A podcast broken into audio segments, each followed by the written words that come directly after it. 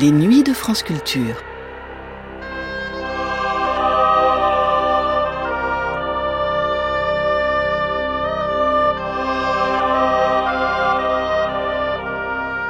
L'histoire d'Elizabeth Sawyer a traversé les siècles pour arriver jusqu'à nous.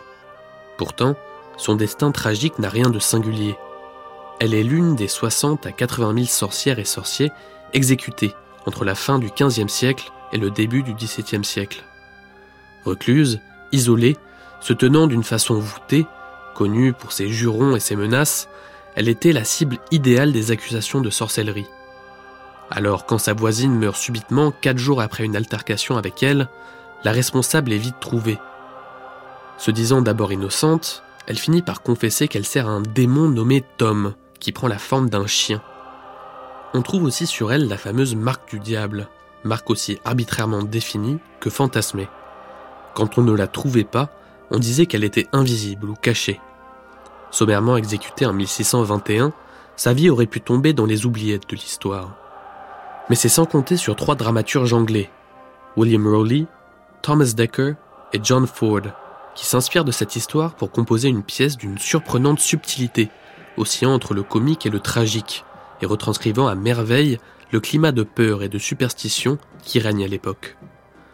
Au carrefour du théâtre élisabétain et jacobéen, cette pièce complexe aux multiples trames narratives ne diabolise pas la figure d'Elizabeth Sawyer. Bien au contraire, elle est peinte comme une victime du rejet social, des accusations fausses qui finissent par la pousser dans les bras du diable, auquel elle se donne entièrement. Cette version radiophonique de la pièce réalisée par Léon Ruth est produite et traduite par Arnaud Michel pour l'émission À l'ombre de Shakespeare sur France 3 National, plonge les auditrices et les auditeurs dans une société où les valeurs prônées de l'honneur et de la religion sont bafouées par les puissants, et où la magie n'est pas qu'une simple superstition. On y retrouve les interprétations remarquables, entre autres de Daniel Ivernel en Franck, d'André Bruno en Sir Arthur Clarrington et de Denise Gens en Elizabeth Sawyer. Une pièce radiophonique diffusée pour la première fois le 10 avril 1958.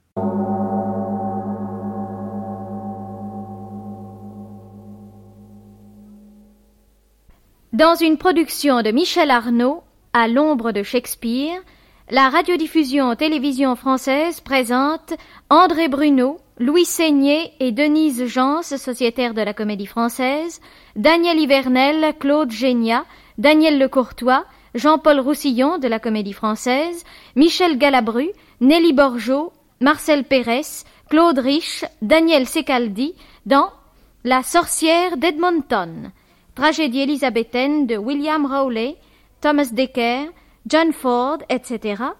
Traduction et adaptation radiophonique de Michel Arnaud. L'émission est réalisée sous la direction artistique de Léon Ruth. Veuillez écouter d'abord une présentation de cette œuvre par Jean Jacot. Trois auteurs au moins collaborèrent à la pièce que vous allez entendre. William Rowley, Thomas Dekker et John Ford. Un pareil travail d'équipe n'est pas rare chez les contemporains de Shakespeare, surtout lorsqu'il s'agit d'aller vite en besogne et de porter à la scène un événement qui frappe l'imagination populaire. La sorcière d'Edmonton fut composée avec le souci de tirer parti de l'actualité, qu'on en juge plutôt. Le 19 avril 1621, Elizabeth Sawyer, convaincue de sorcellerie, était exécutée. Peu après paraissait une brochure décrivant ses rapports avec le démon, rédigée par le pasteur qui, dans sa prison, lui avait apporté les secours de la religion. S'inspirant de ce récit, nos dramaturges se mettaient à l'œuvre et faisaient représenter leurs pièces la même année. Les procès en sorcellerie jettent une lueur sinistre sur ce XVIIe siècle qui fut pourtant, avec Bacon et Descartes, celui de l'expérience et de la raison. Jacques Ier, qui régnait encore en Angleterre lorsque fut condamnée Elizabeth Sawyer, était expert en la matière et savait mieux que quiconque à quel signe se distinguait un vrai sorcier. Notre pièce montre admirablement comment se déclenchait le mécanisme de la persécution et se déchaînait l'hystérie collective. On avait vite fait au village d'attribuer à un mauvais sort les maladies des bêtes et des gens, ou les dégâts causés aux récoltes. Une vieille femme injuriée, brutalisée, trouvait un refuge dans la compagnie d'un animal familier, s'imaginait par son intermédiaire avoir commerce avec le démon et pouvoir faire enfin le mal dont on l'accusait. Qu'on ne se méprenne d'ailleurs pas sur l'attitude de nos auteurs. Ils donnent à la mère Sawyer du mordant, de la verve, en font même le porte-parole d'une satire vigoureuse des mœurs du temps. Mais ils misent, en fin de compte, pour le succès de leur pièce, sur la crédulité du parterre.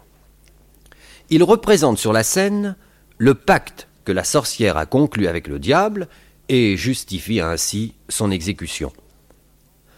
L'ancien théâtre anglais aimait donner un développement presque égal à deux actions assez indépendantes l'une de l'autre.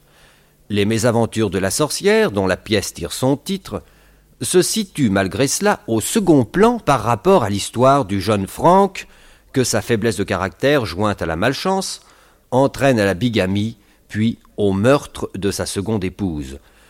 Ce qui fait l'unité de la pièce, c'est l'omniprésence de l'esprit du mal, de la tentation, dont le symbole est ici le chien noir de la mère Sawyer.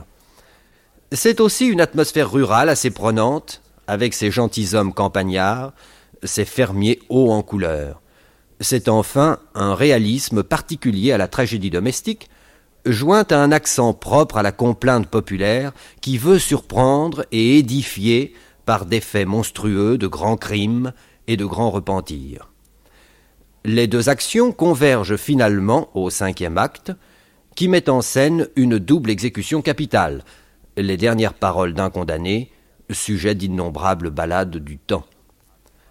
Mais tandis que l'histoire de la mère Sawyer cherchait surtout à susciter chez les contemporains un rire cruel, l'histoire de Frank fait appel à l'horreur du crime et à la pitié par des moyens dramatiques puissants. Frank, criminel impulsif et lâche, révèle par la profondeur de sa contrition des ressources spirituelles insoupçonnées. Sa patience et son dévouement à l'égard du criminel font de Winifred une figure touchante et vraie. Dans une scène déchirante, Suzanne, l'épouse immolée, porte aussi haut qu'il est possible l'amour, le pardon des offenses et la soif de pureté. L'examen de conscience finale de tous ceux qui ont été mêlés à la tragédie achève de donner à celle-ci sa véritable signification et unit les survivants dans un même élan de charité. Ajoutons que nos auteurs savent joindre au pathétique un sens subtil de l'ironie dramatique qui ajoute du relief à l'émotion. Voyez par exemple les sous-entendus du dialogue entre Suzanne et Winifred, déguisés en pages, et l'usage des détails familiers dans la scène de la découverte du meurtre. Un dernier mot. Bon vin n'a pas besoin d'enseigne, mais qu'il soit permis à un vieil ami du théâtre élisabétain de dire que l'adaptation de Michel Arnaud lui paraît à la fois habile et fidèle à l'esprit comme à la lettre de l'original anglais.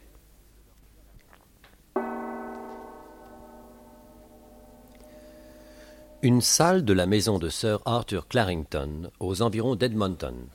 Frank Torney paraît avec Winifred. Eh bien, Winifred, voilà une bonne chose de faite. Tu as le cœur en paix maintenant. Et ta réputation n'a plus à redouter le bavardage des commères. À présent, lorsque ton enfant naîtra, il sera qui appeler papa. Vous vous êtes conduit là vraiment en honnête homme. Et je n'aurais pu exiger plus grande satisfaction que celle que vous venez de m'accorder de votre plein gré. Pourtant, il me semble bien cruel, quand on est légalement mari et femme, de ne pas pouvoir vivre ensemble. Mais pense que si j'avais manqué à la fois que je t'avais juré, c'est à jamais que nous aurions dû être séparés alors qu'aujourd'hui il s'agit tout au plus pour nous d'attendre quelque temps le moment où nous pourrons être heureux au grand jour. Mais l'important, tu le reconnaîtras, c'est que notre enfant ne puisse pas avoir de raison dans la suite de maudire l'heure de sa naissance. Et le secret que je tiens à garder sur notre mariage n'a d'autre but que de me conserver l'affection de mon père. Mais quand il apprendra que vous m'avez épousée, ne sera-t-il pas aussi difficile de la conserver, cette affection, que ce le serait si vous lui avouiez maintenant? Oh, Winifred, un père, cela se gagne peu à peu et non en le brusquant. Et de plus, je vais en user si habilement et si prudemment avec lui qu'avant même qu'il ait pu se douter de ce qui lui est arrivé, l'héritage qui me revient de naissance sera assuré. Alors, une fois ce résultat obtenu, Peu me chaud qu'il apprenne la vérité. Si celle-ci ne lui plaît pas, il ne sera plus en mesure de me déposséder de mon bien. Vous avez trop bien su vaincre mes frayeurs virginales pour ne pas vaincre aussi bien maintenant mes frayeurs amoureuses. Mais dites-moi, où allez-vous m'expédier? Oh, je t'en prie. N'emploie pas une expression si peu en harmonie avec l'amour que je te porte. En tant qu'amant et en tant que mari. Non, tu vas aller habiter près de l'abbaye de Waltham, chez ton oncle Selman. Je l'ai mis au courant de tout et il te traitera avec bonté. Chez lui, tu ne manqueras ni de distraction, ni du confort nécessaire à ton état. Si je suis privée de votre compagnie, tout cela n'est rien. Mais je viendrai te voir au moins une fois par mois. Une fois par mois? Est-ce là avoir un mari Mais je tâcherai de venir plus souvent. Cela dépendra de la tournure que prendront les choses. Oui, oui, oui, oui. Si vous ne rencontrez pas quelqu'un qui vous plaise plus que moi, il se peut que vous vous souveniez de moi et que je vous vois de temps en temps. Ah, j'avais d'autres espoirs. Voyons, Winifred, ma chérie. Oui, oui, il faut bien que je me résigne, n'est-ce pas? Enfin, je vous demande d'avoir pitié sinon de moi, du moins de l'enfant que je porte en moi. C'est votre enfant, Franck. Et si vous ne voulez pas être un père dénaturé, jamais vous n'oublierez cela. Le ciel sait combien Winifred. je suis. Winifred, de même que tout à l'heure, je t'ai juré sans restriction mentale une foi indissoluble. De même, maintenant, à la face du ciel et devant toi, je jure que jamais ni la crainte de tomber en disgrâce, ni les reproches, ni un amour illicite, ni les menaces, ni rien, enfin, de ce qui pourrait se dresser contre notre union, ne pourra me faire trahir le serment nuptial qui me lie à toi. Oui, Winifred, si jamais les emportements de la jeunesse subitement alimentés par la beauté ou par les artifices d'une femme devaient me détourner de toi, puisse le ciel m'affliger les plus horribles châtiments. J'espère maintenant que tu me crois. Ah oui, mon bien-aimé. Je te crois. Et je suis décidée à faire tout ce que tu jugeras le plus à propos pour nous. Eh bien alors, prépare-toi à partir sans plus tarder. Ton oncle t'attend à l'entrée d'Edmonton. Et là-dessus, pour quelque temps seulement. Adieu. Franck, chéri, tu me promets de venir me voir aussitôt que tu le pourras. Je te le jure. Allez, vite, un baiser. Oh, je crois que j'entends Sir Arthur. À bientôt, Franck.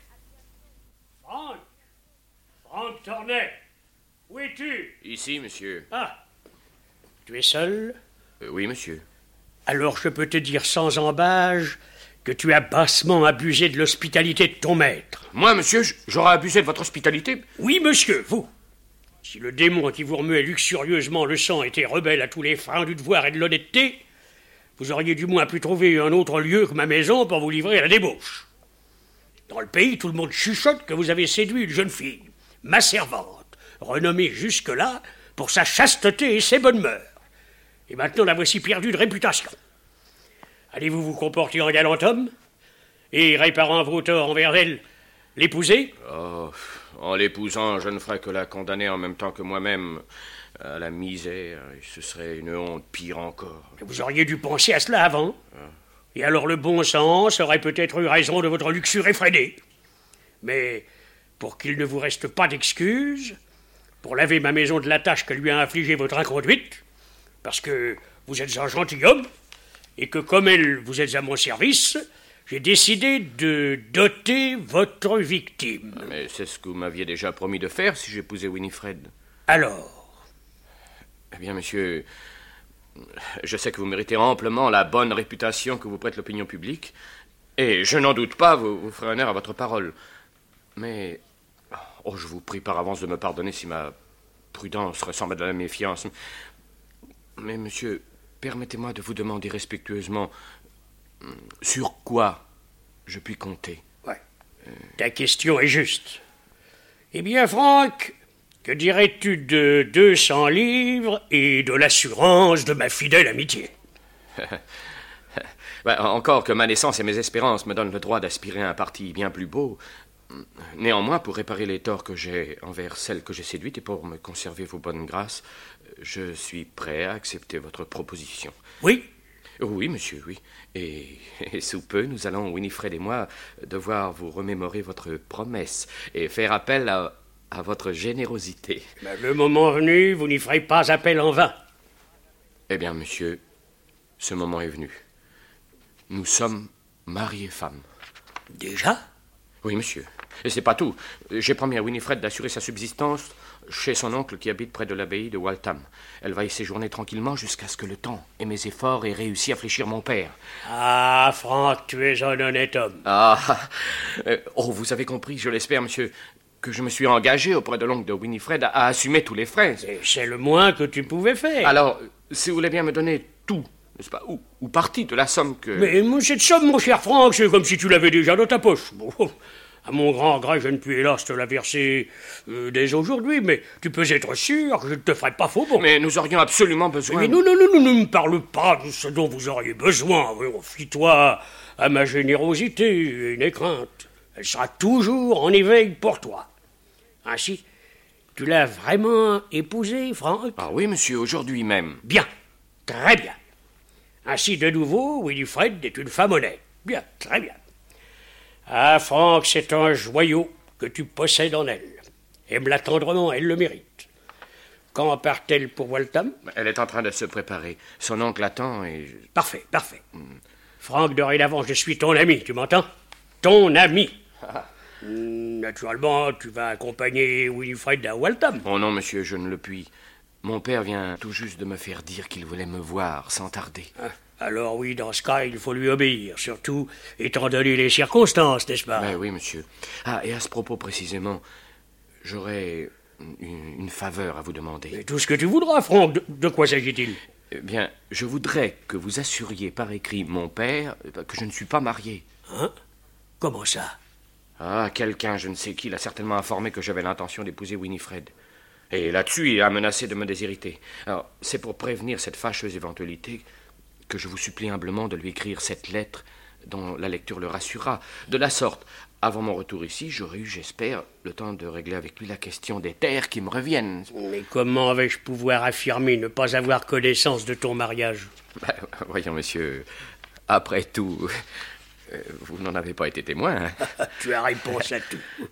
Et ensuite, une fois que ces terres seront en ta possession, tu le mettras au courant. Oh, naturellement. Alors, monsieur, consentez-vous à écrire cette lettre? À une condition. Mais laquelle? Si la chose devait se découvrir, il faut que tout le monde croie que ma bonne foi a été surprise. Oh, mais qui pourra en douter, monsieur? Et, puis, de toute manière, ce serait toujours votre parole contre la mienne. n'est-ce pas Très juste. Eh ben, écris toi-même cette lettre, je la signerai. Oh, merci, monsieur. Tu es un homme d'esprit et de ressources, Franck. Je te félicite. Et maintenant, va. Ah, vous allez voir la lettre que je vais composer, monsieur. Ce sera un chef-d'œuvre de diplomatie. Je n'en doute pas. Alors voici qui n'est pas mal joué. L'ai-je assez joliment pris au piège, le damoiseau.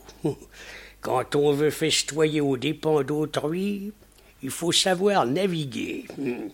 En tout cas, je suis débarrassé d'un fameux souci. Mais voici la jeune mariée en tenue de voyage. Winnie, je viens d'apprendre la nouvelle. Toutes mes félicitations, mon enfant. Allons, viens là que je t'embrasse. Monsieur, Quoi, tu, tu vois que tout finit par s'arranger? À présent, il va falloir que nous nous disions adieu pour la forme. Mais rassure-toi, je viendrai bientôt te rendre visite.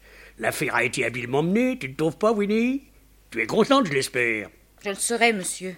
Et je serais même heureuse si je n'avais au fond du cœur le remords de ne pas avoir apporté en dot à Franck ma virginité. Qu'est-ce que tu racontes?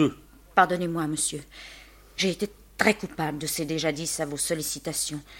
Mais je ne suis plus encore d'avoir menti à ce pauvre Franck. Winnie, tu es adorable, hein, adorable. Et cet air d'innocence outragée que tu sais si bien prendre ajoute encore à tes charmes. Tu me mets en appétit, mignonne. À quand notre prochain rendez-vous? Un rendez-vous, monsieur, pourquoi faire? Ah non, je t'en prie, assez de chimagrée. Quoi, maintenant que tu es marié, nous allons pouvoir nous aimer sans crainte? Les enfants auront un père, petite. Oh, monsieur, est-ce que vous ne rougissez pas de dire des choses pareilles? Non, parce que je suis pas un hypocrite comme toi. Je vous en supplie, aussi vrai que vous êtes gentilhomme et que je ne suis qu'une pauvre fille, ne pensez plus à un péché aussi monstrueux. Ce n'est pas bien de vouloir ouvrir une blessure, presque cicatrisée. Mais suis-je bête? Vous dites sûrement cela pour me mettre à l'épreuve. C'était bien inutile, vraiment. Te mettre à l'épreuve? Loin de moi cette pensée. Et je te prie de cesser cette comédie de la vertu. Mais ce n'est pas une comédie, monsieur. Et tenez-vous-le pour dit, si jamais vous venez me voir pour autre chose que me dire le repentir que vous avez du tort que vous avez fait à mon pauvre Franck, si vous souillez mes oreilles d'un seul soupir, qui ne soit pas parfumé du remords de votre luxure passée, et si alors je consens à vous écouter, puissé-je être maudite jusque dans mes prières? Je veux changer de vie, et de la catin dissolue que je fus, devenir une épouse repentante. Tu ne crois pas qu'il est un peu tard pour jouer les femmes honnêtes? Ma décision est irrévocable. Aujourd'hui même, Franck m'a juré solennellement que rien ne romprait jamais les liens qui nous unissent maintenant. Et vous voudriez que moi, je manque à un serment semblable qui est inscrit dans le grand livre du ciel. Non, sœur Arthur, n'essayez pas d'ajouter à votre luxure le péché de sacrilège, car si vous tentez seulement de surprendre ma fidélité par des paroles impures, c'est le temple consacré à la sainteté du mariage que vous profanerez. Ma parole, tu es mûr pour le couvent. Qu'attends-tu pour aller te geler les membres sur le pavé d'un cloître? Ange du ciel, guidez-moi. Oh, monsieur, me permettez-vous de pleurer? Et de prier pour votre conversion. Euh, déguerpis Et la peste soit de ton honnêteté Mais peut-être seras-tu moins prude lorsque tu auras besoin d'argent. J'aimerais mieux mourir que d'accepter de vous un argent qui serait le prix de ma damnation. Adieu, monsieur. Quand je serai parti, pensez à ma juste révolte. J'ai peut-être été votre démon. Puissiez-vous être mon saint protecteur. Bon voyage oh. A-t-on jamais vu Go peuplé lunatique? Ma foi, je suis heureux d'en être débarrassé. Le mariage l'a rendu honnête. Oh, que le diable l'emporte. Mais Corbleu, Franck Tornet me le paiera. Hmm. Et quand on pense que je m'imaginais être son débiteur. Ah, vraiment, les sots ont toujours de la chance. Dans une salle de la maison du riche fermier Carter. Celui-ci et le père de Franck sont en grande conversation. Monsieur, vous parlez en vrai gentilhomme. Votre offre est des plus honnêtes, et je n'y puis rien trouver à dire. Oh, oh, maître Turney, je ne suis pas gentilhomme comme vous, moi, non. Vous pouvez faire l'économie de ce titre de monsieur et m'appeler tout bonnement par mon nom, c'est-à-dire John Carter. Alors, monsieur est un titre que mon père et avant lui son père n'ont pas connu. Ils étaient d'honnêtes fermiers du comté de Hertford et je le suis comme eux. Ma parole et mes actes ne font toujours qu'un. Aussi, en ce qui concerne la dot, ne vous attendez à recevoir aucune garantie. Comment cela? Aucune garantie? Bien que ce ne soit pas nécessaire tant que vous êtes vivant, qui d'entre nous peut être sûr d'être encore là dans une heure? Les hommes, dit le proverbe, sont mortels. Sinon, quant à moi, la dot que vous promettez à votre fille, fût-elle le double, je ne songerai pas à vous demander de garantie. Ah ben, fût-elle le double ou le triple, ben, fût-elle moindre ou supérieure, je vous le répète, maître Turney, je ne vous donnerai pas la moindre garantie. Ah. Les, non, non, les contrats et autres paperasses ne sont que des attrapes-nigauds, tout juste bons à fournir du travail à, à, à d'officieuses canailles. Oui. Je paierai la dot comptant le jour du mariage, maître. Ah. Et nous autres, à Edmonton, nous considérons un paiement comptant comme un contrat plus solennel que s'il était signé du Lord-Maire de Londres. Je vous conjure de me pardonner, monsieur. Je ne vous avais pas compris. Alors, votre jeune Franck m'est sympathique et il l'est également euh, à ma Suzanne. Elle s'est amourachée de lui et c'est pourquoi je suis disposé à délier les cordons de ma bourse. non, ce, ce n'est certes pas que ma fille euh, manque de prétendants, mais euh, leur protestation la laisse froide. Ah. Et si votre Franck aime ma Suzanne, ma Suzanne euh, n'aura pas d'autre mari que votre Franck. Et vous savez, euh, bien qu'elle ne soit que la fille d'un homme du commun, c'est une jeune personne accomplie, maître Tornay. Et pour ce qui est de la beauté, elle rendrait des points à plus d'une dame de la cour. Je vous remercie de votre franchise, John Carter. Mais je m'étonne que mon fils ne soit pas encore là. Je lui ai fait dire de venir me retrouver ici. Euh, ben, aujourd'hui ou demain, quand il viendra, il sera le bienvenu. Ah, mais voici mes filles. Alors c'est donc tous les jours fête pour vous, ou bien serait-ce aujourd'hui la Saint-Valentin que je vois chacune avec un amoureux? Ne croyez surtout pas mon père. Oui, monsieur, ne croyez surtout pas. Eh bien, messieurs, comment trouvez-vous mes filles? À vous de gagner leur cœur, à elles de choisir selon leur cœur. Moi, je ne suis là que pour donner mon consentement. Vous êtes un bon père, monsieur. Vous entendez, Suzanne? C'est à vous de décider. Que dites-vous? Voulez-vous être mienne? Votre quoi, monsieur? Pas votre femme, j'espère. Comment pouvez-vous être aussi barbare pour quelqu'un qui a l'âme ravie par votre suave beauté, par vos incomparables perfections? Vous parlez trop bien, monsieur. Vous employez des mots que je ne comprends pas. Je suis trop rustre pour l'amour d'un homme du monde tel que vous. Par tout ce qu'il y a de plus noble sur cette terre Vos serments sont inutiles, monsieur. Pour nous, un oui ou un non ont plus de valeur que tous les serments que vous pourriez inventer. Par votre blanche petite Et main. maintenant, vous jurez par ce qui ne vous appartient pas. Fi, monsieur. Je vous suis donc odieux Euh, ne vous inquiétez pas, maître Turner. Non, je sais ce que pense ma Suzanne. Ce moustique peut le bourdonner autant qu'il voudra autour de la chandelle. Il ne réussira qu'à se brûler les ailes. Non, c'est Franck. C'est- votre Franck qui est le maître du cœur de ma Suzanne. Mais moi, Catherine, je puis espérer, n'est-ce pas? Mieux vaut espérer que désespérer. Peut-être croyez-vous que je vise votre dot Mais seriez-vous aussi pauvre d'argent que vous êtes riche de qualité? Je préférerais faire la cour à la dot de vos vertus qu'à un patrimoine qui serait le double de celui de votre père. Je vous en prie, croyez-moi, Catherine. Monsieur, je sais que les filles sont trop enclines à ajouter foi à de trop flatteuses protestations. Néanmoins, je ne puis vous cacher que j'ai pour vous l'estime que vous méritez. Je le crois. Et cette estime, si je la mérite, c'est surtout parce que je vous aime, aussi sincèrement que vous méritez de l'être. Je trouverai l'occasion de vous mettre à l'épreuve. Oui, Catherine. Oui, et si je me montre indigne, puisse toute joie m'abandonner. John Carter, voici mon fils. Ah, maître Frank Torley, vous êtes vraiment le bienvenu. Euh, votre père vous attendait impatiemment. Et comment va Sir Arthur Clarrington, ce très honorable seigneur et votre maître? Euh, Ce matin, quand je l'ai quitté, il allait très bien. Mais avant toute autre chose, monsieur, permettez-moi de vous saluer respectueusement. Ah, dites-moi donc simplement bonjour, je vous tiendrai quitte. Vous arrivez fort à propos, mon fils. Mon père, je suis votre serviteur.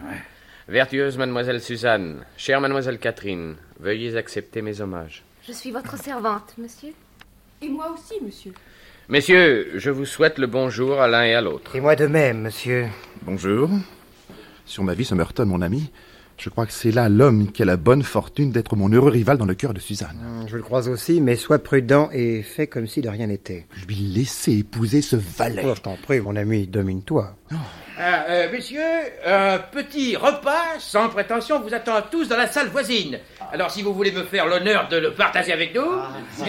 alors, eh bien, Suzanne, Catherine, alors remets-vous un peu au lieu de bailler aux corneilles et faites votre devoir de maîtresse de maison. Enfin, vous n'allez tout de même pas passer la matinée en bavardage. Allons, allons, allons, dépêchons-nous.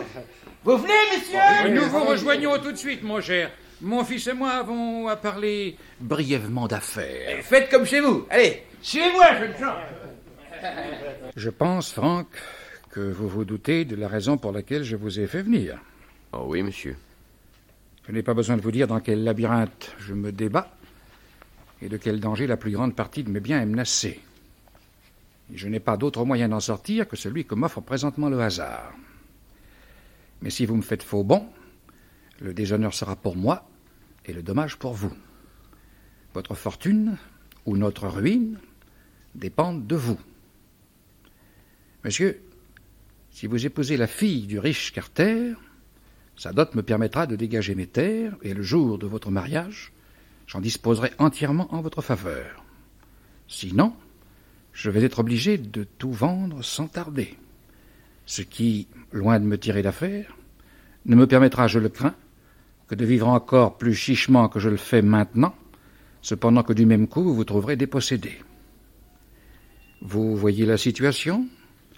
Je vous l'ai déjà exposée d'ailleurs. Qu'avez-vous décidé Malgré tous les charmes du célibat, et encore que je ne sente en moi aucune disposition à assumer les charges que le mariage comporte, j'ai un trop grand souci de votre honneur et de votre crédit pour ne pas me résigner humblement à être dirigé en tout par vous. Vous avez, je le sais, fait une cour pressante à Suzanne Carter, et son cœur est déjà tout entier à vous. Mais dites la vérité. Est-ce que vous l'aimez vraiment? Il serait criminel de ma part de l'abuser, monsieur. Oui. Et mieux vaudrait pour vous n'être jamais né.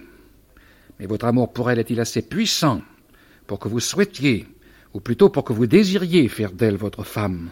Si tel n'était pas mon vœu le plus cher, l'injure que je lui ferais serait de celle que rien ne peut réparer.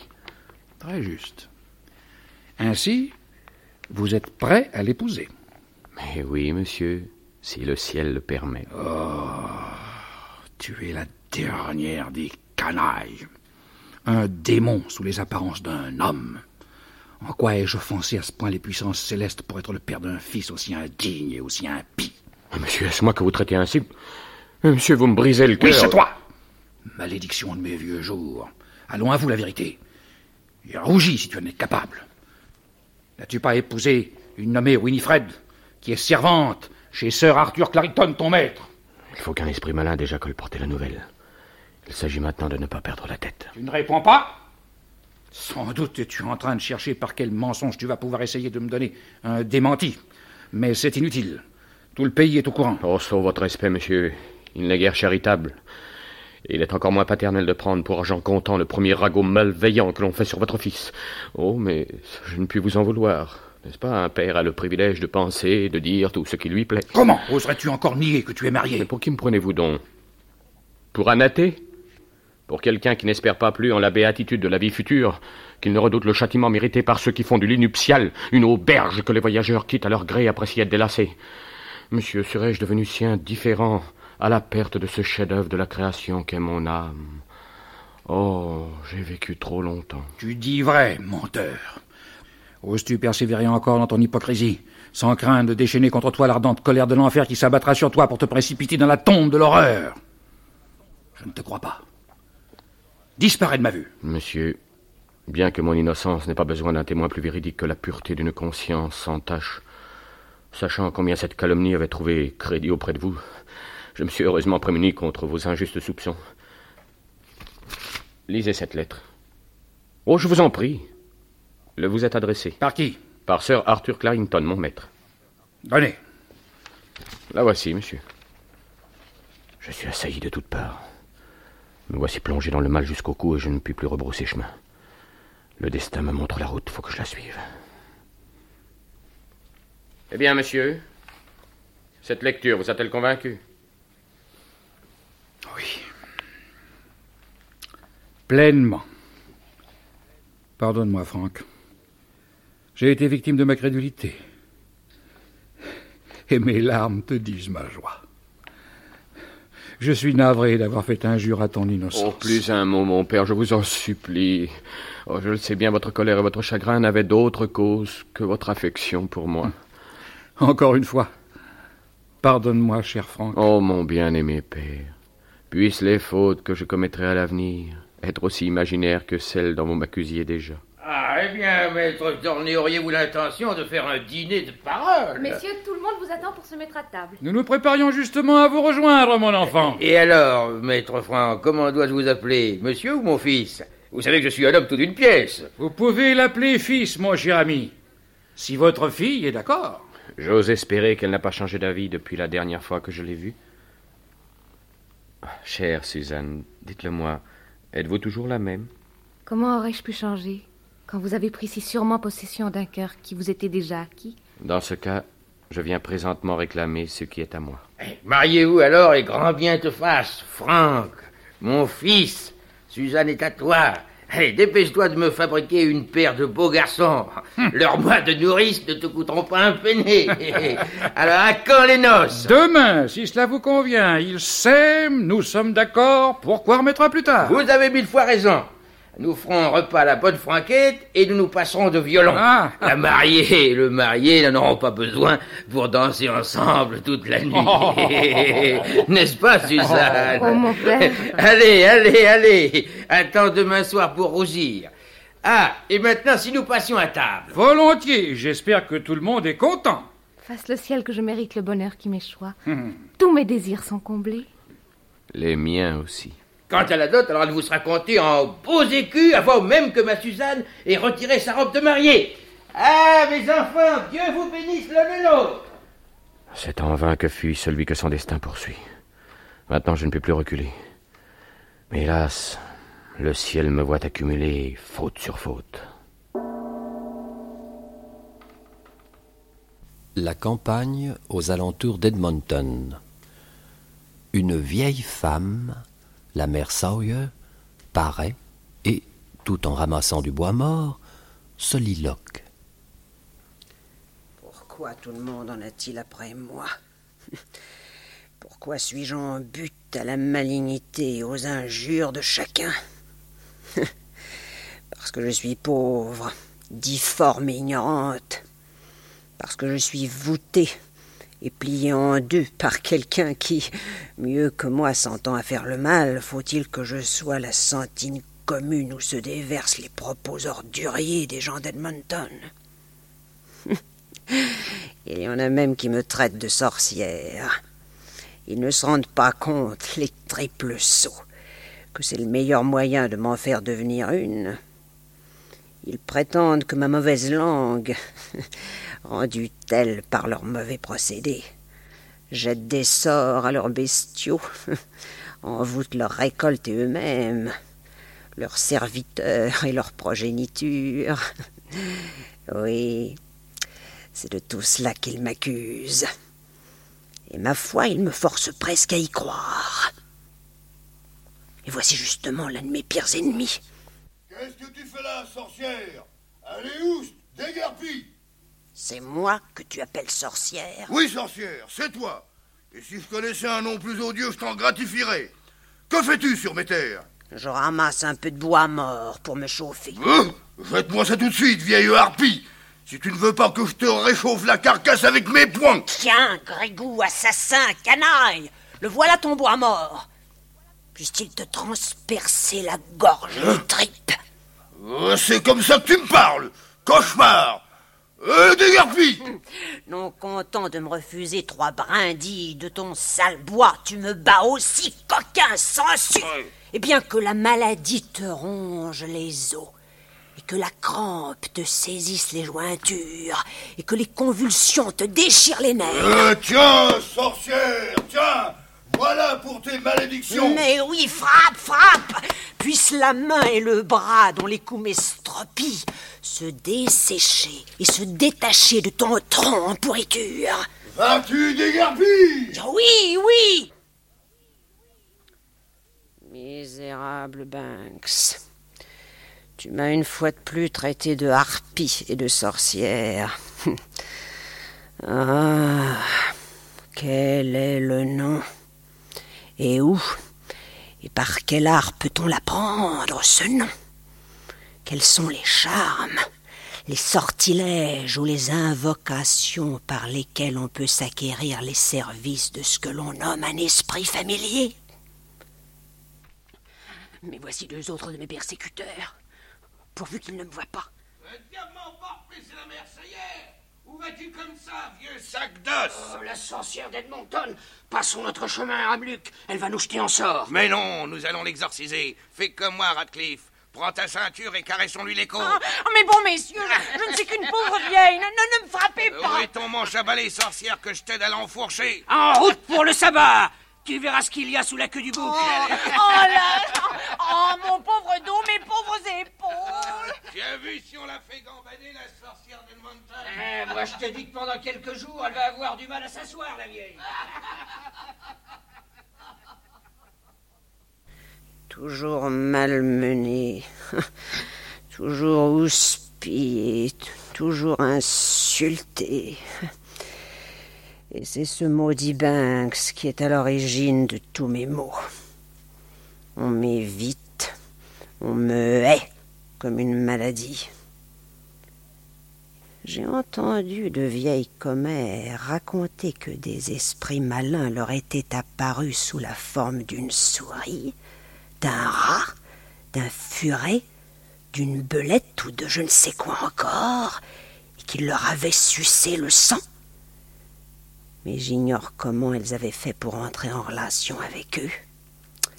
Si un génie quelconque, bon ou mauvais, voulait bien m'enseigner le moyen de me venger, je sortirais de moi-même et laissant ma haine habiter seule la chaumière délabrée de mon vieux corps, j'abjurerais toute bonté, deviendrais l'ennemi de toute prière, et apprendrais les plus affreuses malédictions, les plus affreux blasphèmes, afin de pouvoir me venger de cet avare, de ce misérable chien qui, aboyant et mordant, a fait de moi l'objet d'opprobre que je suis devenu. Être sorcière, ou passer pour l'être, c'est tout un. Ah, que ne donnerais-je pas pour que la vengeance, la honte et la ruine s'abattent sur ce scorpion de Banks? Un chien noir vient de paraître, ou plus justement, d'apparaître. Plus justement, car ce chien qui n'est pas comme les autres se met sur le champ à parler. Ah Je te trouve en train de maudire ton prochain?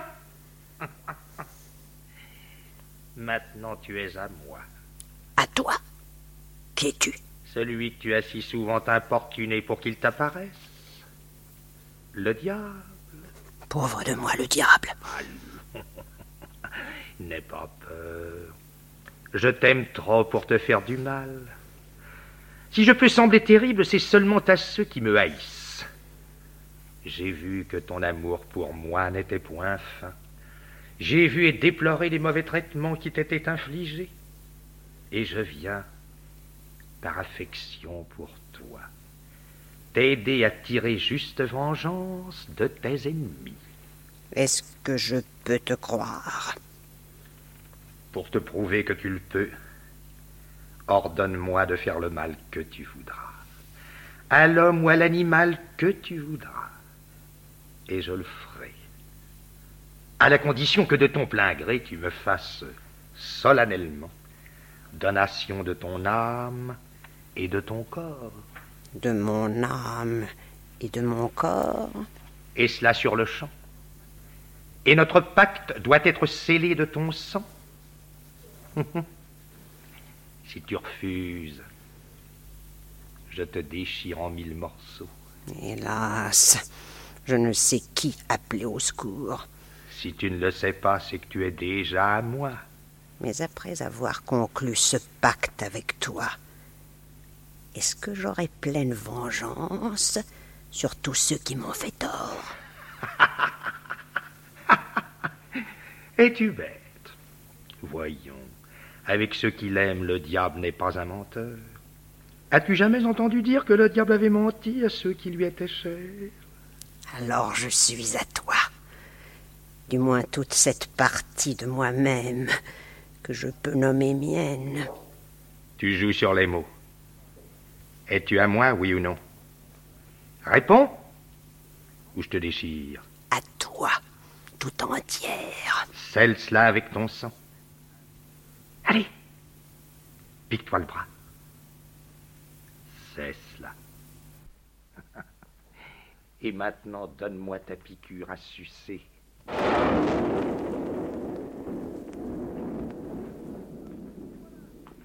Et voilà À présent, tu es vraiment mienne. Pour me mettre à l'épreuve, commande Et sur le champ, j'accomplirai tous les méfaits que tu voudras. Mais évidemment, je ne puis faire le moindre bien. Et je ne le désire pas non plus. Écoute, il y a un vieux coquin, un nommé William Banks. Qui t'a fait tort, qui t'a estropié, qui t'a traité de sorcière. Oui, lui. C'est tout d'abord de lui que je voudrais me venger. Tu seras vengé Dis-moi seulement comment. Fais-le mourir. Je ne peux pas. Ne me l'as-tu pas promis? Allons, tue-moi cette canaille. Je ne veux pas. Alors j'annule notre pacte. tu ris? Je pense bien que je ris. Pourquoi ne veux-tu pas le tuer? Parce que je ne le peux pas. Idiote.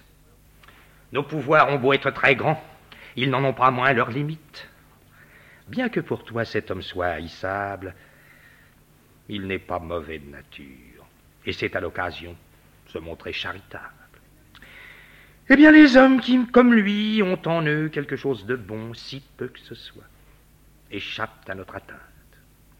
Je tuerai son bétail, je ferai moisir ses récoltes, mais jusqu'au moment où je le trouverai comme toi tout à l'heure en train de maudire et de blasphémer, je ne peux rien contre sa vie. Alors frappe son bétail et ses récoltes. Tu peux y compter. La sorcière d'Edmonton verra la ruine de William Banks. Il suffit qu'elle ait foi en mon pouvoir et en mon pouvoir seulement, qu'elle adresse ses oraisons à moi et à moi seulement. Dis-moi ce que je dois faire. C'est très simple. Lorsque tu souhaiteras du mal à quelqu'un, que tu voudras ruiner ou tuer, récolte, homme ou bête, tourne le dos au soleil et murmure cette brève oraison. Si tu leur infliges la mort ou la honte, sanctibesitur nomen tuum. Si tu leur infliges la mort ou la honte, sanctibesitur nomen tuum. Parfait. Et maintenant je te quitte pour mettre à exécution contre Banks la promesse que je t'ai faite. Contaminitur nomen tuum. Hmm, Mais ma parole, me voici devenue savante. Je parle le latin, ou je ne sais quelle langue aussi bien que les meilleurs docteurs. Mais qui vient là? Teddy Banks, le fils de mon ennemi. Inflige-leur la mort et sanctibis et tourne même tuum. Qu'est-ce que vous marmonnez là, maman Sawyer J'espère que ce n'est pas le paternoster du diable. Je vous souhaite bien le bonjour. Mais moi, je souhaite un mauvais jour à tous ceux qui, comme toi, se moquent d'une pauvre vieille. Inflige-leur la mort et sanctibis et tourne même tuum. Oh quoi, maman Sawyer? Quel que soit le nom qu'il plaît à mon père de vous donner, je sais bien que vous êtes... Une sorcière Une sorcière? À ma foi, je voudrais bien que vous en fussiez une. Alors qu'il est ton père sait que j'en suis une. Tant pis pour lui, ça lui apprendra. Et toi aussi. Tu finiras peut-être par le savoir. J'aimerais mieux pas. Mais sorcière ou pas, vous êtes une bonne vieille. Et bien que mon père soit, comme on dit, une sorte de soupe au lait, j'ai un grand service à vous demander. Et si vous êtes gentille pour moi aujourd'hui, demain je vous rendrai l'appareil. Comment? En me houspillant, en me battant, en me traitant de sorcière comme le fait ton père? Mon père, ne me parlez pas de lui, j'ai honte d'être son fils.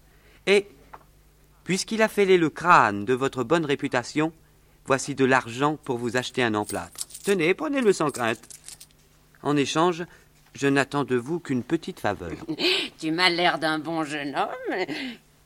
Il me faut dissimuler pour mieux accomplir ma vengeance. Euh, Pour cet argent, que voudrais-tu que je fasse? Que je t'ensorcelle? Ah non, non, non, euh, inutile. Je suis déjà assez ensorcelé comme cela. Alors? Eh bien, je voudrais que vous ayez la bonté de me désensorceler ou d'ensorceler quelqu'un d'autre euh, pour me tenir compagnie. Je ne comprends pas. Parle plus clairement, petit. Je serai clair comme le jour. Vous connaissez Cathy Carter? La fille du riche fermier? Oui, Eh bien, c'est elle qui m'a ensorcelé. elle t'a ensorcelé. Jusqu'aux oreilles, jusqu'à l'os, jusqu'à la rate. J'ai vu un petit diable s'envoler de son œil gauche, telle une flèche, et à l'heure qu'il est, telle une flèche, il est fiché dans mon cœur jusqu'à l'empeine. Alors ce que je vous demande, c'est que vous disiez à l'un de vos, euh, je ne sais pas comment vous les appelez, de me débarrasser de cette flèche ou d'en ficher une aussi profondément dans son cœur à elle. Faites cela et je vous en donne ma parole, je serai à vous pour trois vies. Nous allons nous amuser. Tu es amoureux d'elle? Jusqu'à la garde, maman Sawyer. et tu voudrais que je la rende amoureuse de toi? Je crois qu'elle va se révéler pour de bon une sorcière. Oui, je voudrais lui ficher, moi aussi, les trois quarts d'une flèche d'amour dans le cœur. Et tu penses que moi, et moi seul, je peux faire cela? Oui, maman sorcière, je le pense vraiment. Et quand la chose sera faite, j'en serai même convaincu. Il suffit. Sois sûr que ce que mon art peut faire sera fait. Tourne-toi vers l'ouest. Et quoi que tu entendes ou vois, garde le silence et n'aie pas peur. Mais pourquoi aurais-je peur? Voilà. Maman Sawyer, je suis tourné vers l'ouest. Vous pouvez y aller. J'ai toujours dit que je me ferais une amie d'elle. Et maintenant, ça y est. Mais pourvu que son serviteur n'ait pas faim, ou qu'arrivant en catimini derrière moi, lâche comme un gendarme, il ne me donne pas du talon dans les fesses. Hum. Oh, soudain il fait bigrement froid. Oh, je frissonne et je tremble, comme une feuille de peuplier. La mère Sawyer vient de frapper le sol du pied et le chien est apparu, lui faisant fête et gambadant autour d'elle. Inflige-leur honte et disgrâce et sanctifie tourne même toi. Le chien remue la queue et disparaît. Eh bien, Teddy, mon fils, comment te sens-tu? Plus mort que vif. Maman sorcière. Mais dites-moi, qu'est-ce que c'est que vous avez baragouiné avec votre farfadet? C'était du latin? C'est une sorte de charme dont je me sers. Tu as entendu? J'ai entendu je ne sais quel diable de chuchotis d'une voix qui était aussi basse que celle d'un tambour qu'aurait attrapé un rhume de cerveau à la dernière parade. Mais qui vous a enseigné ce charme? Un grand homme de science. Un grand homme de science? Hum, ça m'a plutôt l'air d'un grand diable de science. Mais est-ce qu'il vous a donné des nouvelles réconfortantes au sujet de la personne que vous savez? De qui? De Cathy Carter Oui. Des nouvelles euh, très réconfortantes. Écoute. Hum. Tu connais la barrière qui est à l'ouest du champ d'avoine de ton père. Hum. Eh bien, sois-y demain soir, après le coucher du soleil et ne manque pas de suivre la première chose vivante que tu verras. Elle te mènera à celle que tu aimes. Dans le champ d'avoine? Cathy aurait-elle déjà envie que je lui donne le picotin? Et la première chose vivante que je verrai me mènera à elle, dites-vous? Oui. Elle te paraîtra timide et réservée et te fuira, mais suis-la de près et hardiment. Et si tu réussis à la serrer une seule fois dans tes bras, elle est à toi. La barrière qui est à l'ouest du champ d'avoine de mon père, la première chose vivante que je verrai, suivre Cathy, l'embrasser, et elle est à moi. Alors ça, ma foi, oui. Si je parviens à l'embrasser une seule fois, le reste viendra tout seul. Merci, maman Sawyer. Une balle bien jouée. Maintenant, la partie est à demi gagnée. Je vais me venger sur le fils des torts du père.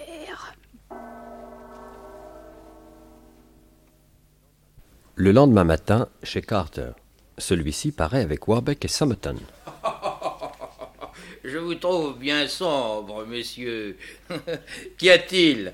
Vous, maître Warbeck, je le sais, si vous faites grise mine, c'est à cause du mariage de ma fille. Et pouvez-vous m'en blâmer, monsieur? Ah, Non, certes, pas plus que vous ne pouvez m'en blâmer moi. C'est justement que le mariage et la potence sont liés ensemble par un proverbe, et le destin est le jongleur qui délie le nœud. Donc, cela dit, euh, j'espère fermement qu'un plus beau parti que ma pauvre fille vous est réservé. En tout cas, votre promesse est une sorte de dette, je, je, je reconnais. Une dette qu'un honnête homme devrait payer. Et, et, pourtant, avec votre permission, monsieur, il y a plus d'un gentilhomme qui de temps en temps manque de parole quand il s'agit de dette. Honnête, je reconnais que tu as un peu à te plaindre d'elle, mais la patience est le seul baume capable de guérir ta blessure. Puisque Franck Tornet s'est gagné le cœur de Suzanne, il a tous les droits d'en être le possesseur. Oh, l'amour en ce genre de choses n'admet aucun droit. Alors c'est que l'amour est un sot. Et quel est l'homme sensé qui oserait prétendre le contraire Allons, Ned, rassérène-toi. Si tous les hommes étaient maîtres de leur chance, la fortune n'aurait plus qu'à tirer à la courte paille et la destinée à battre la campagne. Oui, oui, la chance ne tient qu'à un fil. Mais s'il y a une justice, attends-toi qu'il t'arrive la même chose avant longtemps. Dans mon amour pour sa sœur Catherine Oui. Ah, certes, Suzanne et Catherine étant deux flèches issues du même carquois, elles devraient pareillement voler, mais même si Catherine suivait l'exemple de sa sœur... Tu pourrais compter de ma part sur une compassion égale à celle que tu m'as témoignée. J'ai trop confiance en elle pour douter de son cœur.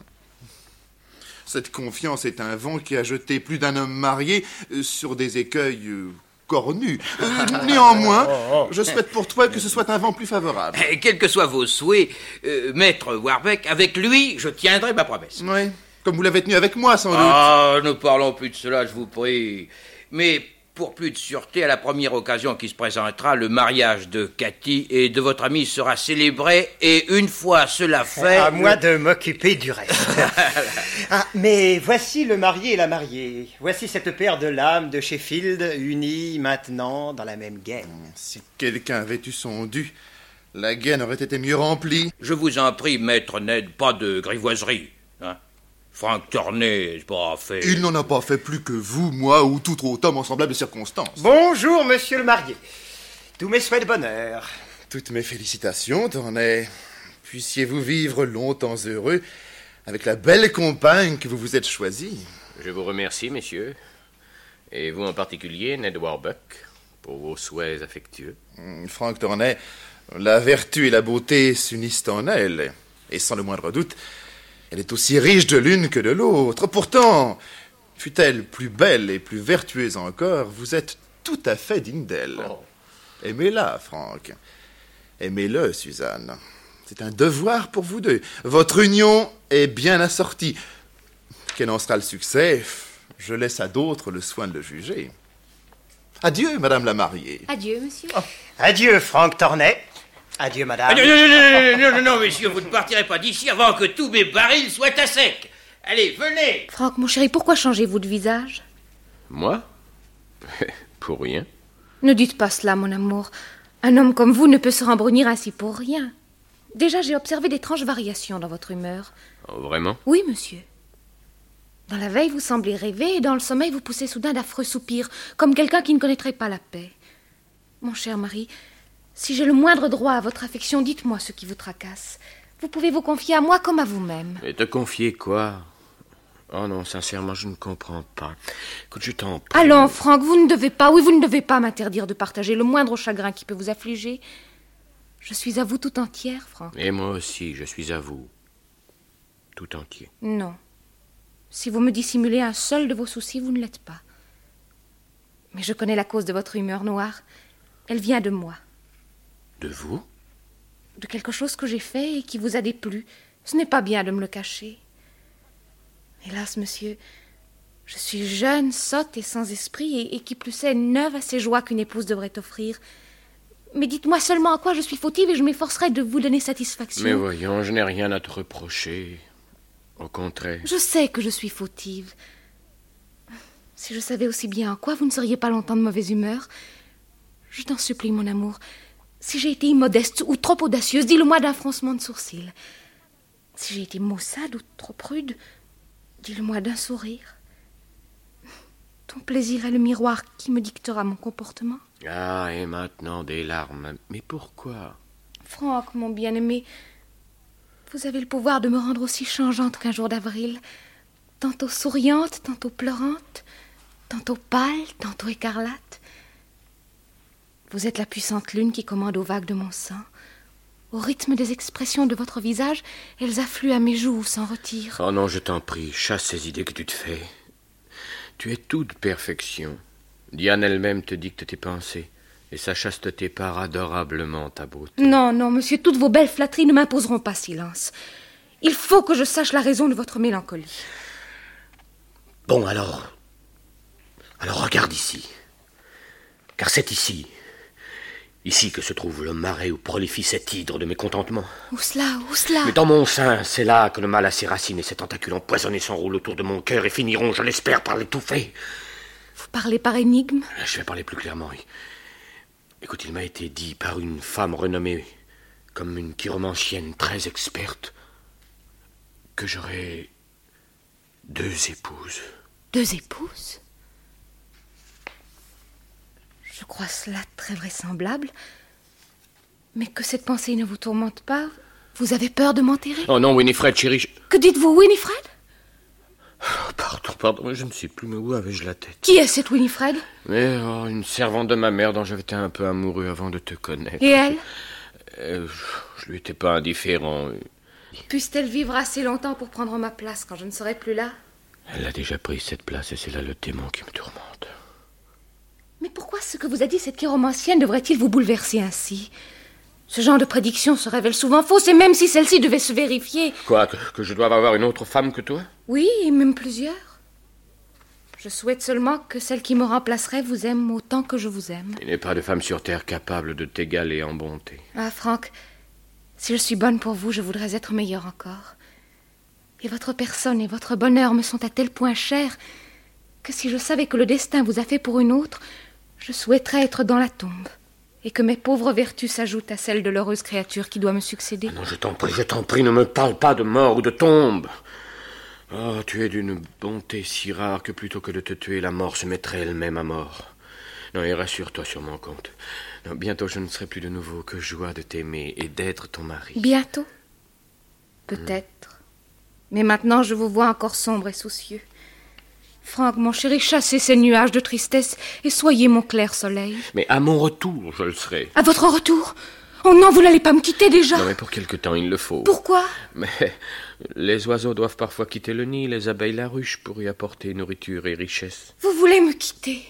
À présent, mon inquiétude a trouvé son objet. Vous ne partirez pas. Cela dût-il me coûter la vie, vous ne partirez pas. Mais voyons, ma bien-aimée, que crains-tu donc?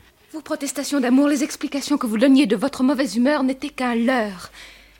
Et maintenant, enfin, la vérité vous a par hasard échappé. Quelle vérité, quel hasard. Vous allez vous rencontrer en combat singulier avec Ned Warbeck. Mais non, mais si, n'essayez pas de dissimuler. La chose est trop évidente. Tout à l'heure, je l'ai lu dans ses yeux. Ne niez pas. J'aurais dû m'en douter plus tôt, mais, mais maintenant, j'en suis sûre. Franck Dussé-Gillet, c'est tout ce qui m'est plus cher, et même ma vie, je ne vous quitterai pas. Jusqu'à quand? Jusqu'à ce que vous et lui soyez amis. Si c'était donc là votre secret. Et là-dessus me raconter des histoires à dormir debout de vieilles sorcières, des deux épouses que l'on vous aurait prédites, de Winifred. Vous êtes un méchant. Et vous m'aimez moins, je le crains, que je ne l'imaginais. Ah, et toi, tu m'aimes plus que je ne le mérite. Je t'aime, Franck. Oui. Alors par ce baiser, je te promets de ne plus jamais provoquer ta colère. Et moi, je vous jure de ne jamais provoquer la vôtre. Oh, inutile de le jurer, chère Suzy. Je sais que tu n'as d'autre souci que de me plaire. Le soleil vient tout juste de disparaître à l'horizon, et Teddy Banks, ponctuel au rendez-vous fixé par la mère Sawyer, arrive près de la barrière qui est à l'ouest du champ d'avoine de son père. Me voici près du lieu où je dois rencontrer je ne sais pas quoi. Et si ce je ne sais pas quoi était un voleur Eh bien, il faudrait que je le suive même jusqu'à la potence. Et si c'est un cheval, un lièvre ou un lévrier Il faudra aussi que je le suive. Enfin, encore que l'amour vous donne des ailes, je souhaite que ce soit quelque animal à la démarche pas trop rapide. Oh là Oh ben je crois bien que voici mon guide. Oh, c'est un barbet du plus beau noir. Je suis ton capitaine, pilote. Ne prends que moi à ton bord. Allons, appareillons. Débarque-moi sur le rivage de Catherine, sur le doux rivage de Catherine, et je te promets que tu n'auras pas à te plaindre de ton passager. Ah, tu veux qu'on aille dans la direction de la rivière? À ton aise. J'irai où tu voudras. Tu connais le chemin mieux que moi. Oh, mais ma parole, tu es vraiment un joli toutou, silencieux et bien élevé. Et dis donc, si nous allions à la chasse au canard, mon barbichon, je suis sûr que tu dois nager comme un petit poisson. Un esprit surgit de l'ombre et, se plaçant sur la route que parcourt Teddy à la suite du chien, attend. Rejetant pour un moment mon horrible apparence, je prends présentement l'aspect de l'aimable vierge dont ce sot est amoureux.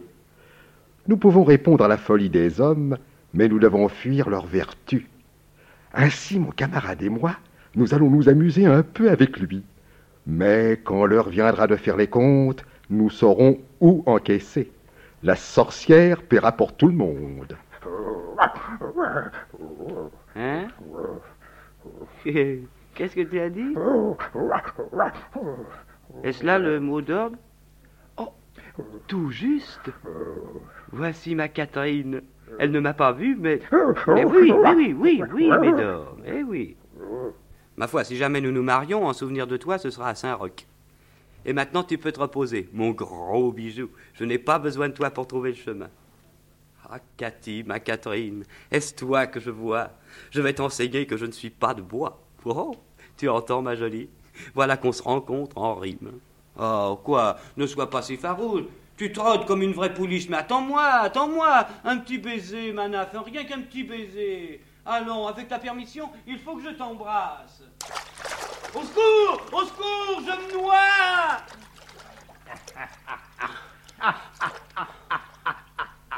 oh. oh, je suis trempé comme une soupe. Oh, ma foi, je crois que je me suis trompé de nuit pour courir le cotillon. Oh, j'espérais jeter l'ancre dans le bassin de Catherine et j'ai failli faire naufrage dans la baie des Trépassés. Mais bien que chien, serais-tu pour quelque chose dans ce tour de cochon Sale cabot, que la gale te ronge le poil et que les puces te vident de ton sang? Bon, bon, bon, non, euh, je, je n'ai rien dit. Paix, paix. Tu n'as fait que ton devoir et c'est ma faute si j'ai pris un bain. Une autre fois, ça t'apprendra à te fier au diable. Quoi Qui parle C'est toi Non, pardon, je veux dire, c'est vous Vous êtes donc un chien savant Oui, c'est moi qui parle.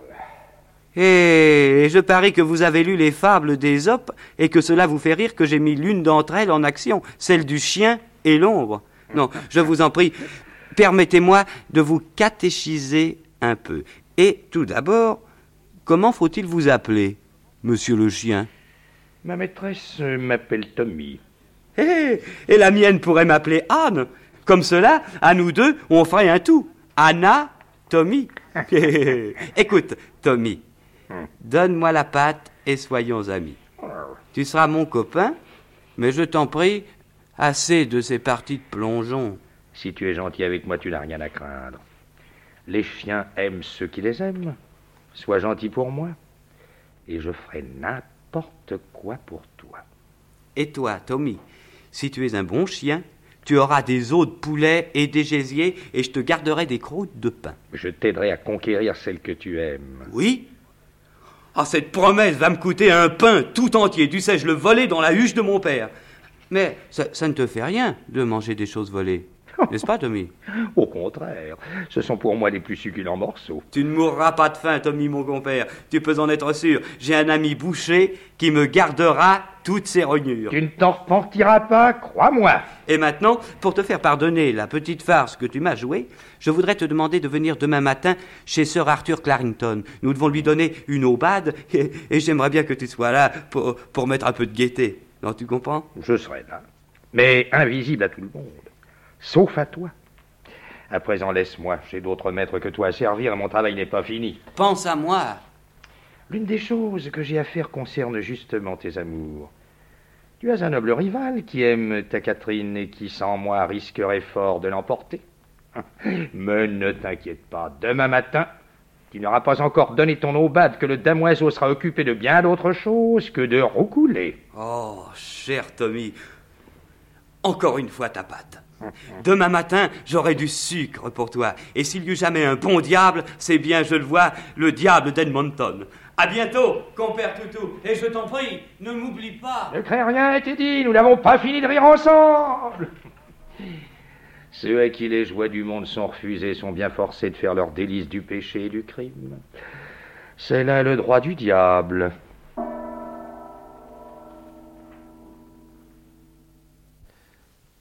La campagne aux environs d'Edmonton à l'aube du jour suivant. Frank Torney et Winifred, habillés en garçons, paraissent. Cesse de pleurer, je t'en prie. En moi, tes larmes donnent nourriture à de mauvaises herbes et à des ronces, qui bientôt s'élèveront plus haut que ma tête et la recouvriront. Et la honte envahira et submergera tout ce qui est visible de moi. Pardonnez-moi. Lorsque je suis environnée d'étrangers, je parviens à me contenir, mais maintenant que je suis seule avec vous, mille douleurs m'assaillent de toutes parts. Les unes nées du présent, les autres de l'avenir, et d'autres encore. Et celles-ci sont infinies, nées du passé. Elles s'enchaînent et se suivent étroitement. Mais votre second mariage, votre mariage adultère les précède toutes.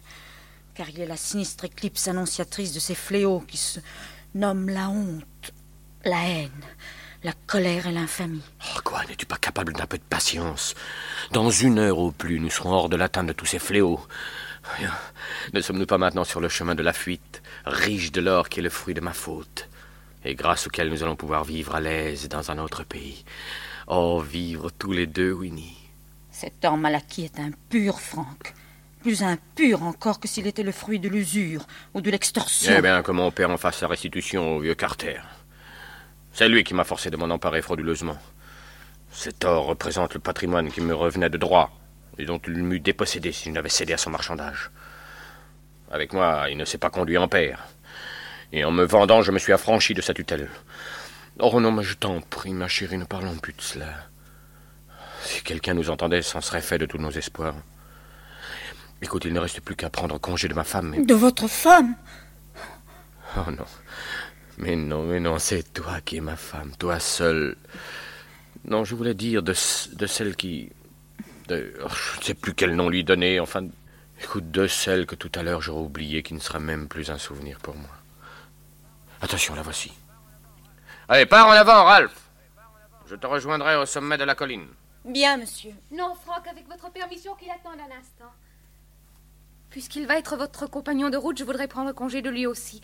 Et je vais même commencer par lui, vous réservant pour la fin. À votre aise, Suzanne.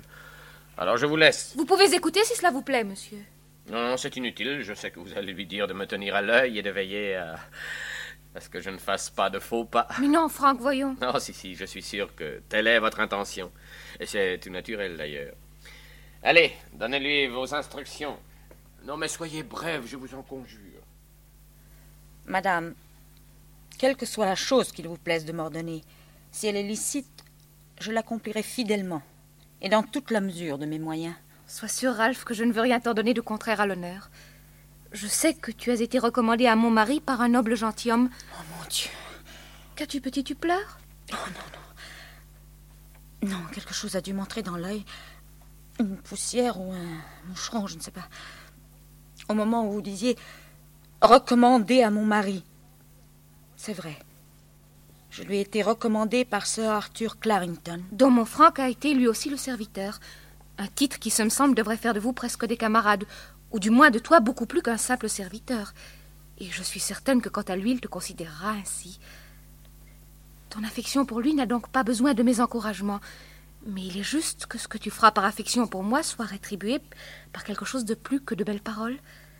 Ainsi, prends cette boucle d'oreille. Porte-la toujours. Et puisse-t-elle te rappeler à chaque instant que je te confie mon plus cher trésor. Madame, je... Tu sais, ce n'est là qu'un modeste acompte sur la récompense qui t'attend quand tu me le ramèneras. Ah, maintenant, Ralph, tu n'es plus seulement toi-même, tu es aussi beaucoup d'autres choses. Pour mon Franck, tu vas être à la fois serviteur, ami et épouse. Une bonne épouse est tout cela, et un ami peut jouer le rôle d'épouse et de serviteur, et un serviteur celui d'ami et d'épouse. Il n'a pour cela qu'à se montrer toujours de bonne compagnie et de bons conseils, qu'à rendre au centuple l'affection qu'on lui témoigne, et surtout à être discret. Vous n'avez pas encore fini? Un instant encore. Madame, croyez en mon serment. Votre œil sévère serait-il là pour me commander? Votre main généreuse serait-elle là pour rétribuer ou acheter mes services? Il ne me rendrait pas plus proche de lui, ni plus affectueux que je ne suis déjà. Je serai pour lui tout ce que vous ordonnez. Un serviteur, un ami et une épouse. Oui. Alors que toutes mes bénédictions t'accompagnent. Et si je ne devais plus jamais te revoir, que ce souhait te reste toujours. Oh, madame, je Euh, Tiens, Ralph, prends mon épée, hâte-toi de gagner le sommet de la colline. Je te rejoins dans un instant. Bien, monsieur. Je t'en conjure, Ralph, ne te hâte pas trop. Écoute, Suzanne. Je vous en prie, permettez-lui de m'obéir, c'est peut-être la dernière fois qu'il le fait. Bien, bien, bien. Je vais marcher aussi lentement que je le pourrai, madame. Mais pourquoi tous ces délais, Suzanne? À présent, nous n'avons plus qu'à prendre congé l'un de l'autre. Mais est-ce qu'il ne va pas falloir beaucoup de temps pour cela, mon amour? Il me semble à moi que c'est là l'entreprise la plus difficile à laquelle je ne me sois jamais attaquée. Vraiment. Eh bien, je vais te la rendre simple et facile. Allons, ma chérie. Un dernier baiser et adieu. Pardonne-moi, mon bien-aimé, si je ne sais pas encore très bien ma leçon. Mhm. Je, Il faut que tu me la répètes encore et encore. Oh, je t'aime, Suzanne, je t'aime, et je te promets de revenir aussi vite qu'il me sera possible. Adieu, mon amour. Non, Franck. Mais quoi? Enfin, j'ai pleinement répondu à toutes tes questions sur mon voyage, sur la durée de mon absence, sur mon emploi du temps et sur mon retour. Enfin, il ne nous reste plus rien à nous dire que. Que. Mais, rien. Et ce rien est plus cruel que n'importe quoi. Plus cruel que tout. Oh, laissez-moi vous faire une prière. Laquelle? Permettez-moi de vous accompagner jusqu'à ce bouquet d'arbres là-bas. Allons, c'est accordé. Allez, viens. Oh non, ne marchons pas trop vite. On dit que les choses accomplies avec lenteur sont les plus parfaites. Une douce averse pénètre le sol et le rend fertile, tandis que l'orage apporte la destruction avec sa fureur.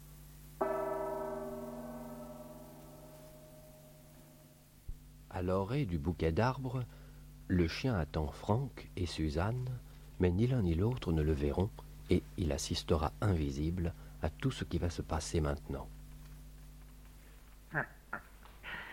Voici venue maintenant l'heure d'un méfait, aussi noir que soudain. L'idée s'en est déjà présentée à l'esprit de Franck, et il suffira que je donne un petit coup de pouce pour que son corps exécute ce que son âme a formé. Maintenant que ton désir est satisfait, Suzanne, tu vas me laisser prendre congé de toi, je l'espère. Comment aussi brusquement? Oh, écoute, Suzanne Oh non, je vous en prie. Si vous ne voulez pas que je m'attache obstinément à vos pas, ne prenez pas ce ton fâché. Oh, pardon, ma chérie, mais tu me mettrais presque en colère. Écoute, il est encore très tôt et tu es seul. Je ne voudrais pas qu'il t'arrivât quelque accident sur le chemin de retour. Que pourrait-il m'arriver? Vous quittez ce qu'il peut m'arriver de plus terrible. En outre, votre père et le mien doivent venir à ma rencontre. Ah oui? Cela semble vous déplaire. Mais non, non, non. Mais, mais non, pourquoi ça me déplairait-il? Au contraire, je... J'en sortirai jamais. Si me trouver avec elle, tout va à recommencer. Que faire? Toujours invisible, le chien se frotte contre la jambe de Franck, et aussitôt, celui-ci. Oui, c'est la seule solution. Tu ne reviendras pas sur tes pas, Suzanne Oh, mon chéri, tu vas m'emmener avec toi? Non. Tu vas partir pour un plus grand voyage. Où que tu m'envoies, si tel est ton bon plaisir, j'y serai bien. Bon. C'est à ta dernière demeure que je veux t'envoyer. Je vais te tuer. Oh, méchant. Parce que je ne vais pas vous quitter, vous essayez maintenant de me chasser par la peur. Non, je vais vous tuer. J'en avais pas l'intention. La meilleure preuve, c'est que je me suis débarrassé de mon épée. Mais à l'instant, votre mauvais destin vient de le décider. Et ce couteau fera l'affaire. Si vous parlez sérieusement, ce n'est pas cette vue qui me fera fuir. Je ne vous résisterai pas, mais dites-moi au moins pourquoi vous voulez me tuer. Parce que vous êtes une catin Une catin? C'est là déjà une blessure profonde, et si j'en suis vraiment une, moi pour qui l'honneur est plus cher que la vie, je mérite bien la mort. Vous en êtes une et je vais vous le prouver. Vous serez forcé d'en convenir. Vous êtes ma catin et non mon épouse. Car ce titre d'épouse n'admet point de partage. Avant de me marier avec vous, je l'étais déjà avec une autre, et je le suis encore. Franck Pourquoi? Pourquoi? Mais parce que je ne vous aimais pas. C'est votre dot que j'aimais, et c'est elle que j'ai épousée. Et maintenant qu'elle est mienne, je ne songeais pas ajouter un péché d'adultère à celui de meurtre. Mais le diable vient de me le souffler. Vous ne m'aimez pas Ah, si vous n'aviez pas autant insisté pour me suivre, vous auriez pu rentrer chez vous et vivre longtemps encore. Mais maintenant, vous ne le pouvez plus. En me relançant, c'est votre mort que vous avez relancée. Oh Oui, je mérite de mourir. Et je remercie le destin de m'être aussi indulgent. Mourir. Oh, il en était temps. Sinon, combien d'années aurais-je dormi dans le péché, dans le péché qui m'est le plus odieux? L'adultère. Ma foi, il est probable que vous n'auriez plus jamais commis ce péché, car je partais pour ne plus jamais revenir. Dans ce cas, je dois vous remercier plus encore. Bien que ne m'aimant pas, vous avez agi très amoureusement en me confiant à un autre au moment de vous séparer de moi. Ô mort, tu vas être mon époux, et je t'embrasse avec tout l'amour dont je suis capable. Oublie la souillure de la faute que j'ai inconsciemment commise, et je viendrai à toi aussi pure que le cristal. Quoi Tu n'es pas encore morte? Si je ne veux pas qu'il te reste un souffle de vie pour m'accuser, il faut donc de nouveau Je ne pensais pas que la mort pouvait être aussi douce, ni qu'il fût aussi facile de l'aimer. Si je m'y étais préparée pendant quarante ans, je crois que je n'aurais pu mieux mourir, car je meurs en paix avec le monde entier. Oh mon Dieu, permettez-moi pour une fois de vous servir d'exemple.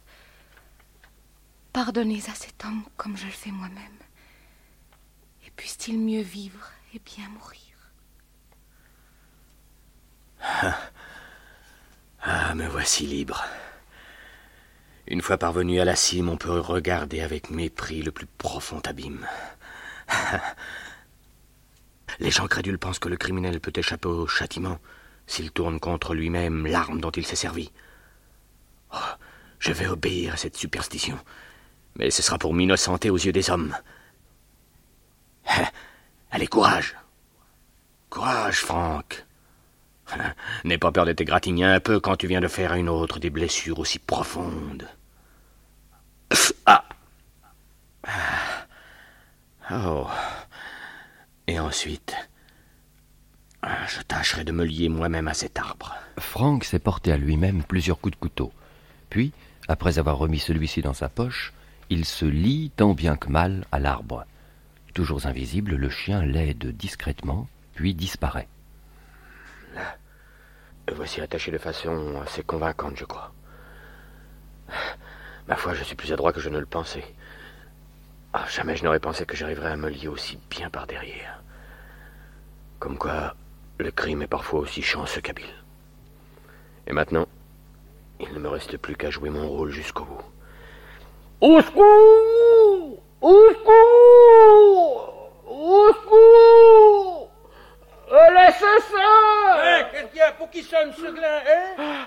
Au secours Au secours, au secours Franck Mon fils Suzanne Mon enfant C'est ton père qui te parle. Réponds-moi Oh, je vous en supplie. Je- Aidez-moi à rejoindre l'infortunée Suzanne. Aide-nous plutôt à punir les meurtriers. Parle pendant que tu peux encore. Tout à l'heure, il sera peut-être trop tard. Ah, je, je les connais l'un et l'autre. Qui sont-ils? Ah non, j'ai juré de ne pas les nommer. Et ce serment qu'ils m'ont arraché par la terreur est tel que si je le romps, les portes de l'enfer s'ouvriront toutes grandes. Tenir parole à des assassins Ce serait rendre des points au diable lui-même. Ah non, je... Mais je peux essayer de les décrire. Le plus grand des deux euh, avait un pourpoint de satin blanc, euh, bordé d'écarlate, des choses de satin noir, un manteau rouge. Ned Warbeck, il n'y a pas de doute. Entendez-vous cela, John Carter? Oui, oui, oui, oui, je- j'entends. Comment ne l'entendrais-je pas Oh. Et si, hélas, il n'y a que silence. Le manteau de l'autre était de velours, avec des glands d'or aux épaules. Son costume était noir. Somerton Nous les tenons. Et le motif de ce double crime est évident. La vengeance d'un amoureux est conduit. Venez, John Carter. La première chose à faire est de transporter ailleurs ces deux corps mutilés. Après quoi nous irons à la poursuite des assassins. Prenez le cadavre de ma fille et abandonnez-moi votre fils. Elle, je, je ne la reconnais plus pour ma fille. Maintenant, elle ne m'est plus rien. Il me faut de la vie à moi. Et je ne veux pas d'une marionnette sourde et muette. À présent, Franck est à moitié mon fils.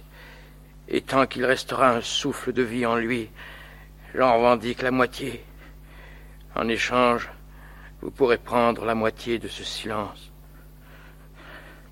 Petite sotte, quand je dis quelque chose, j'attends qu'on me réponde.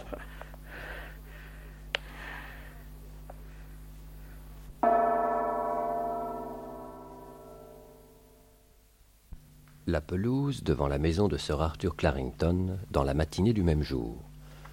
Sir Arthur Clarrington, Warbeck et Somerton paraissent. Quelques jeunes gens du pays vont venir me donner une aubade. Préparons-nous à les recevoir joyeusement, messieurs. Oh, ce sera facile, Sir Arthur. Les musiciens de village me mettent toujours en joie.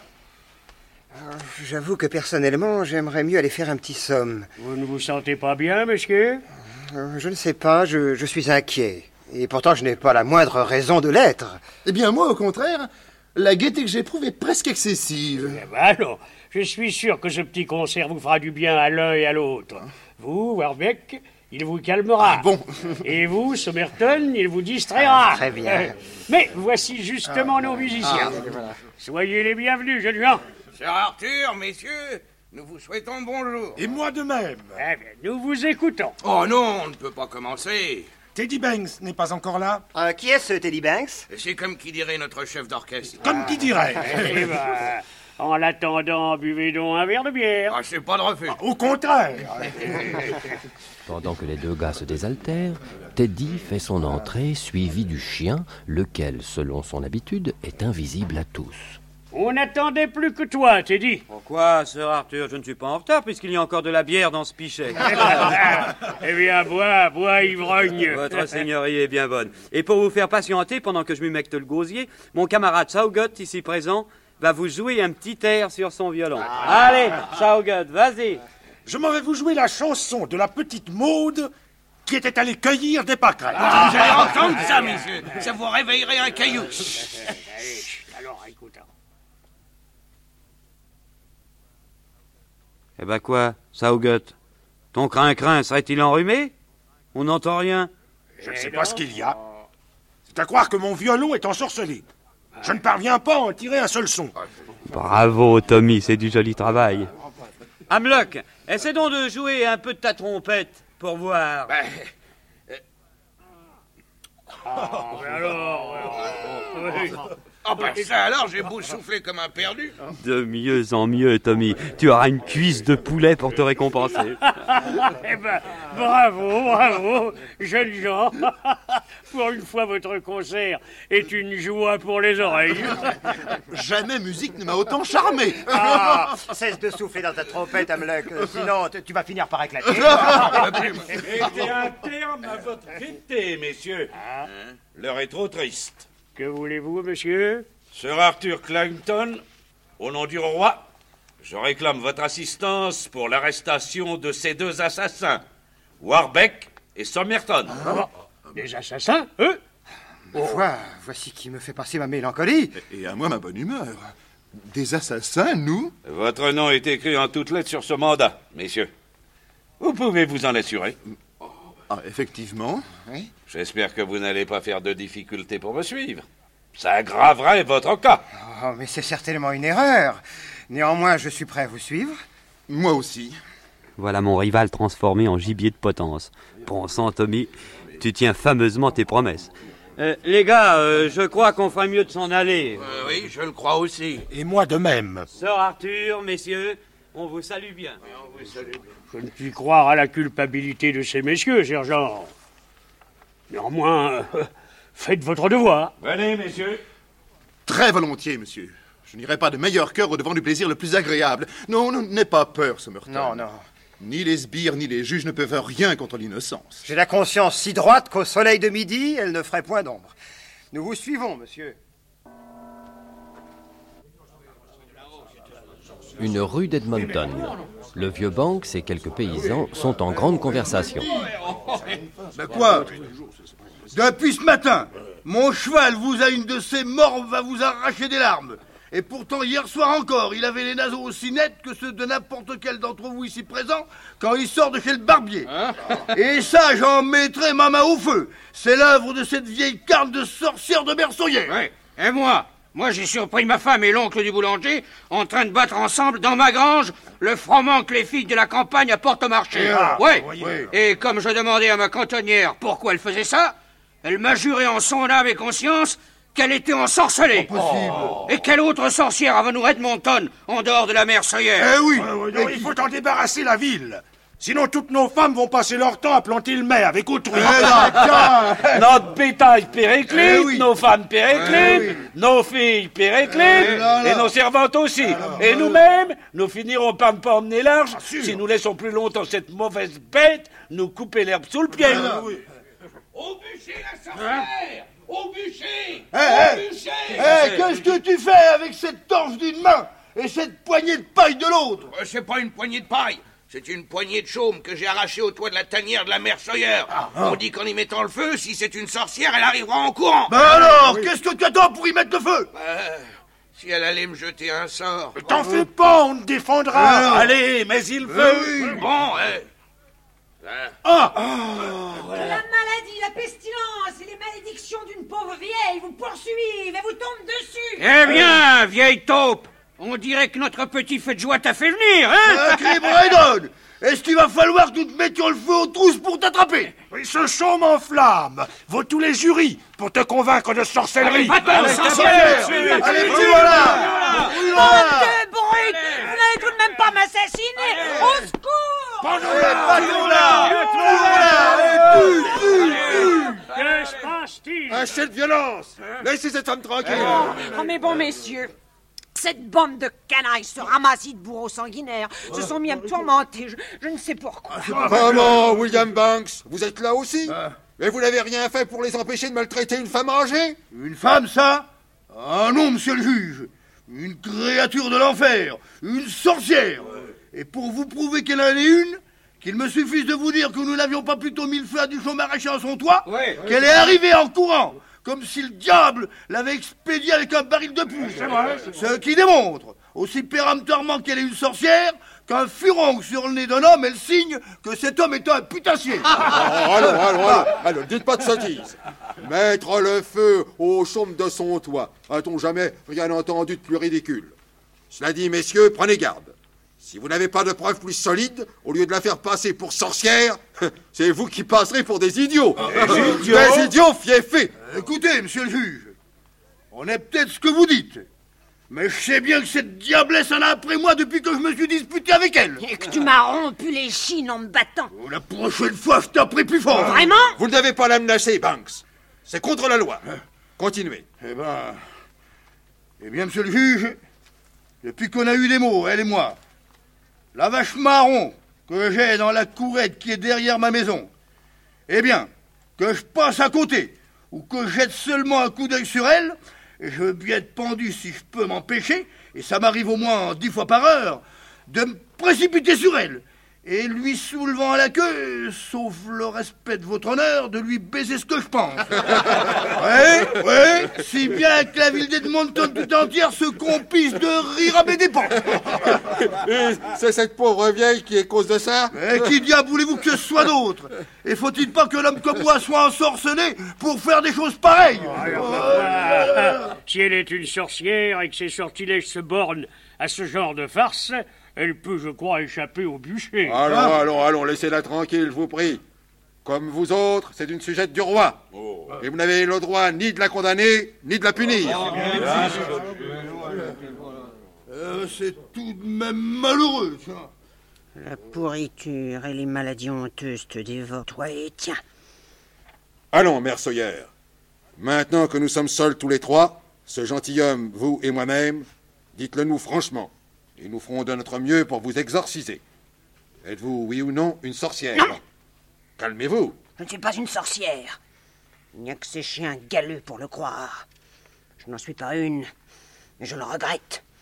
Oui, quand une pauvre vieille comme moi, quotidiennement insultée, vilipendée, criblée de coups de poing et de pied, quel autre moyen pourrait de se venger que de souhaiter devenir une sorcière? Et toi, pour pouvoir te venger, tu as vendu ton âme au diable. Prends garde qu'il ne prenne la tienne. Vous êtes trop insolente et trop amère. Insolente, moi? Mais de quel droit eût-il envoyé mon âme au diable plus que moi la sienne? Est-il le propriétaire de mon âme?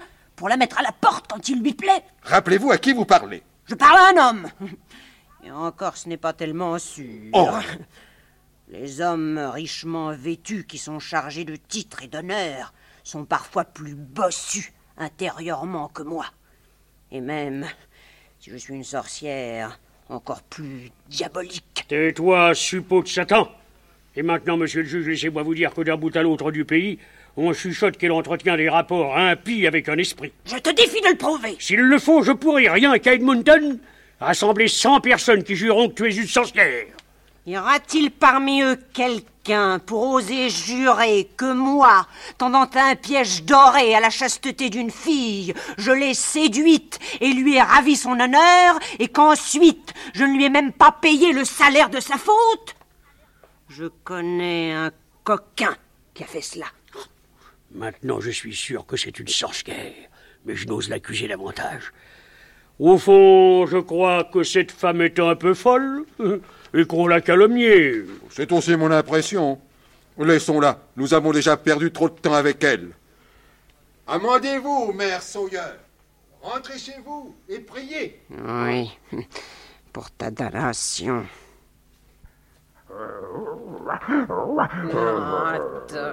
Mon chéri, sois le bienvenu. Quand tu n'es pas là, ils sont tous après moi comme une meute et me déchirent. Réconforte-moi, mon bijou. à tout à l'heure, je te donnerai à téter. Non, tout de suite. Mes malédictions et ma fureur m'ont desséché et j'en ai plus de sang pour humecter tes chères babines. Embrasse-moi, mon Tommy, et réjouis mon vieux cœur du récit de tes exploits. Qu'as-tu fait? As-tu estropié le cheval de Banks, comme je te l'avais demandé? Oui, et j'ai fait peur au bébé qui t'attaque. Mon trésor, ma perle fine. Il n'y a pas une seule dame de la ville qui aime son lévrier, son singe ou son perroquet autant que je t'aime. Quant à la servante, il y a neuf heures qu'elle baratte le beurre, mais il ne prendra pas. Qu'il se transforme en fromage et les étouffe. Mais dis-moi, mon tout mignon, et cette coquine, cette catin mal embouchée de Nan Radcliffe, qui parce que ma truie lui avait léché un peu de savon, l'a battue et presque estropiée. Est-ce que je ne t'avais pas ordonné de la pincer jusqu'au sang, cette bagasse? Regarde là qui vient. Voyez, voyez, voyez. L'homme de la lune a bâti un nouveau moulin à vent. Et tous les hommes accourent pour apprendre l'art de moudre. Et toutes les filles pour jeter leur bonnet par-dessus. Ah, je te remercie, bâtard de mon cœur. Mais la peste soit de la passoire du diable. La farine est toute pour les riches et les pauvres n'ont que le sang. Oh, madame, n'êtes-vous pas la mère Sawyer Non, je suis un avocat. Vraiment? Alors laissez-moi vous égratigner la figure, car votre plume a égratigné beaucoup de gens. En tout cas, vous aurez de quoi faire à la prochaine vacation, car dans tous les villages, coquins et sots sont aux prises. Et moi, je veux faire un procès à la mère Sawyer et sa propre truie témoignera contre elle. Frotte-toi contre elle, Tommy. Oh, oh j'ai les côtes qui se rompent. Oh, une cornemuse dans la gorge. Entendez-la qui joue. Messieurs les sbires, soyez les bienvenus.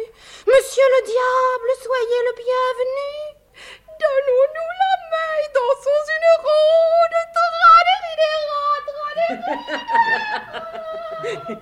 Elle est là, ma pauvre femme. Emparez-vous d'elle, les gars, et enfermez-la double tour dans une chambre. Car comme beaucoup d'autres femmes mariées, elle est folle alliée. Oh, ma chère Nan, ma pauvre femme.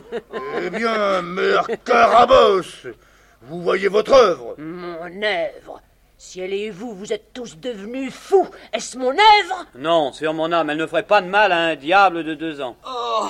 Alors quoi? Oh. Radcliffe, Tu as déjà ramené ta femme chez toi? Non, non. Nous avions beau être plusieurs à la tenir, elle nous a échappé.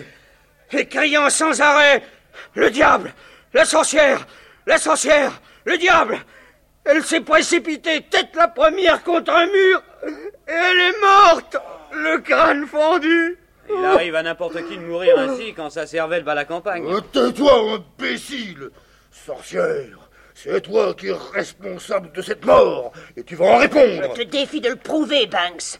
Il paraît que tu as un esprit qui vient te retrouver sur les apparences d'un chien. Nous finirons bien par le voir, ce chien, un jour ou l'autre.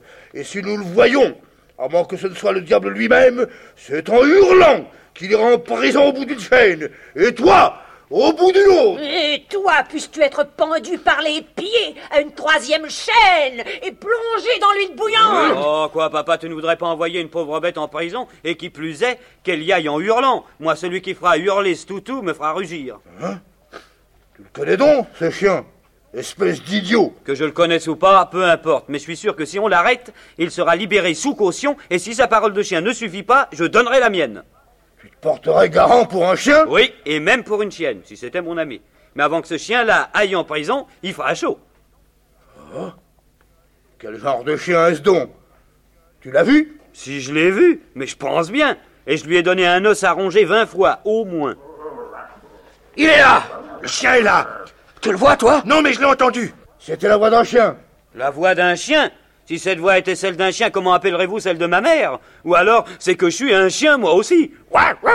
C'est moi qui ai aboyé pour vous faire une farce. En tout cas, tu ne nous feras pas d'autre farce. Allez, venez vous autres, nous allons chez le juge, et nous lui demanderons un mandat d'arrêt contre la sorcière. Et quand nous l'aurons, on la soumettra à la question. Et quand elle aura avoué tous ses crimes, on la brûlera comme sorcière. Mais oui, allez, allez, allez toujours, pauvre sot Tommy, mon compère, te a bien failli tout gâcher avec tes ouah Heureusement que j'étais là. Enfin, cela dit, mon gentil toutou, je t'aime bien, mais je trouve qu'à côté de toi, ça commence à sentir un peu l'heure aussi. Alors permets-moi de prendre congé. Et je vous dis au revoir à vous aussi, Madame Sawyer. Non, ne t'occupe plus de lui, Tommy. Il n'en vaut pas la peine. Attaque-toi plutôt à un plus beau gibier. Par exemple, à ce gentilhomme si mal embouché, à ce misérable sœur Arthur. Jette-toi sur lui, mon Tommy et déchire-lui la gorge de tes crocs. Non, c'est inutile. Il y a un chien qui le mord déjà. Sa conscience. Oui. Ça, c'est une bestiole qui ne lâche pas prise. Viens, Tommy. Rentrons à la maison. Aujourd'hui, nous allons nous donner vacances. Une chambre chez John Carter. Au milieu de la pièce, dans un grand lit, Frank Torney semble dormir profondément. Sur une chaise, à quelque distance du lit, ses vêtements sont posés. Au bout d'un court instant, Catherine entre à pas de loup et s'approche de Frank. Frank. Frank, mon frère. Hein? Mais qui est là? Ah, c'est toi, ma sœur. Comment vous sentez-vous, cher Frank Oh, comment puis-je me sentir? Un homme blessé au cœur comme moi, car tous mes autres blessures ne sont que des morsures de puce. Un homme dont le cœur saigne comme le mien est incurable. Franck, mon doux frère, vous qui maintenant devez aussi me tenir lieu de sœur, bien que la mort de Suzanne vous frappe plus durement encore que moi, je vous en supplie, n'ayez pas la cruauté de me tuer moi aussi, en vous abandonnant comme vous le faites à une douleur sans remède. Essayez de réagir, mon bien-aimé frère. Votre guérison est la condition de ma propre santé. Oh, je ferai de mon mieux, chère Catherine. Merci, Franck. Mais que cherchez-vous du regard? Vous voulez que je prenne quelque chose dans la poche de votre veste? Non, non, non. Oh, non, rien. Oh, Catherine, Catherine, j'étais en train de me dire. Quoi donc? Ah, qu'il faut être un triple saut pour rester cloué ainsi à son lit quand on a une aussi belle chambre où se promener. Franck, je vais vous laisser. Tâchez de dormir un peu. Non, non, non. Non, je ne délire pas. Puis je m'en vais te dire ce que je pensais en réalité. Pourquoi, me demandais-je, pourquoi mon âme qui était mariée à la ciel devrait-elle vivre dans le divorce et ne pas s'envoler vers elle? Pourquoi ne devrais-je pas marcher la main dans la main avec la mort pour le retrouver ma bien-aimée? Ce serait juste si votre heure était venue. Mais elle n'est pas encore venue. Quand la mort vous appellera, sans nul doute vous la retrouverez. Ah, pourquoi attendre son appel pour partir? Mon frère, vous le pourriez, si en partant ainsi vous ne deviez manquer votre but. Oh oui, Catherine, tu dis vrai. Car un homme aurait-il péniblement voyagé pendant cent ans sur le pont branlant de l'âge? Il n'aura encore parcouru que la millième partie de sa route. La vie tout entière n'est qu'une longue errance pour trouver un foyer. Et ce n'est que lorsque nous sommes morts que nous le trouvons. Oh, heureux, heureux l'homme si son voyage pouvait s'achever là. Il n'aurait pas alors à rendre compte de la manière dont il a piloté son âme, bien ou mal se guidant d'après la boussole du ciel ou d'après celle de l'enfer. Il n'aurait pas à se dire si, s'écartant des rivages du bien, il a jeté l'ancre dans les eaux du péché, ni comment il a dépensé le précieux trésor de la vie, ni jusqu'où il est allé dans sa navigation. Oh, il serait bien commode de pouvoir faire le mal et de ne pas avoir à en répondre ensuite. Mais alors, alors l'homme ne serait plus qu'une misérable bête, car le salaire qui nous est payé à notre mort est sans contredit le meilleur. Oui, le meilleur ou le pire. Et je souhaite que le ciel rémunère comme il le mérite ce traître, ce démon de Somerton, qui naguère était à mes yeux comme un ange, lui qui a pu, bien que m'aimant, livrer son âme à l'enfer, en même temps que celle de Warbeck, pour tirer vengeance de ma pauvre sœur. Ah, je vous en conjure, ne me parlez pas de ces assassins. Ah, pardon, Franck. Je sais combien cela vous est douloureux. Leur nom seul suffit à rouvrir mes blessures. Alors je ne le prononcerai plus. Jeanne, est-ce prêt? Quoi? Quoi? Qu'est-ce qui est. Qu'est-ce qui est prêt? Un poulet que j'ai fait rôtir pour vous. Il y a deux jours que vous n'avez rien pris. Voici le poulet, mademoiselle. Bien. Donne-moi ça et laisse-nous. Bien, mademoiselle. Cher Franck, vous ne voulez pas essayer de manger un peu? Ah, si. Si, tout- à coup, mon appétit s'est réveillé. Attendez, que je vous arrange votre oreiller. Là. Comme ça. Vous êtes bien? Ah oui. Alors au travail, Franck, au travail. Ah, mais vous n'avez pas de couteau. Cet étourdi de Jeanne a oublié de vous en donner un. Bah, je vais prendre le vôtre dans votre poche. Oh, Catherine Catherine Oh, Catherine Soudain, je me sens très mal. Je... Ah, ah, je serais incapable d'avaler une seule bouchée. Non, non, il faut absolument que vous mangiez. C'est le manque de nourriture qui vous rend aussi faible. Oh, ce couteau ensanglanté. Je ne trouve pas votre couteau. Je vais en chercher un. Aussitôt que Catherine est sortie, Franck se lève et, allant à la chaise sur laquelle sont ses vêtements, fouille dans ses poches. Quand il a trouvé le couteau, il le remet en place après une brève hésitation et retourne se coucher. Le spectre de Suzanne apparaît alors au chevet du lit. Franck le regarde fixement, puis se tourne de l'autre côté. Le spectre est là aussi. Pendant ce temps, Winifred, toujours habillée en page, est entrée et est venue se placer au pied du lit. Le spectre disparaît. Qui es-tu Une créature perdue.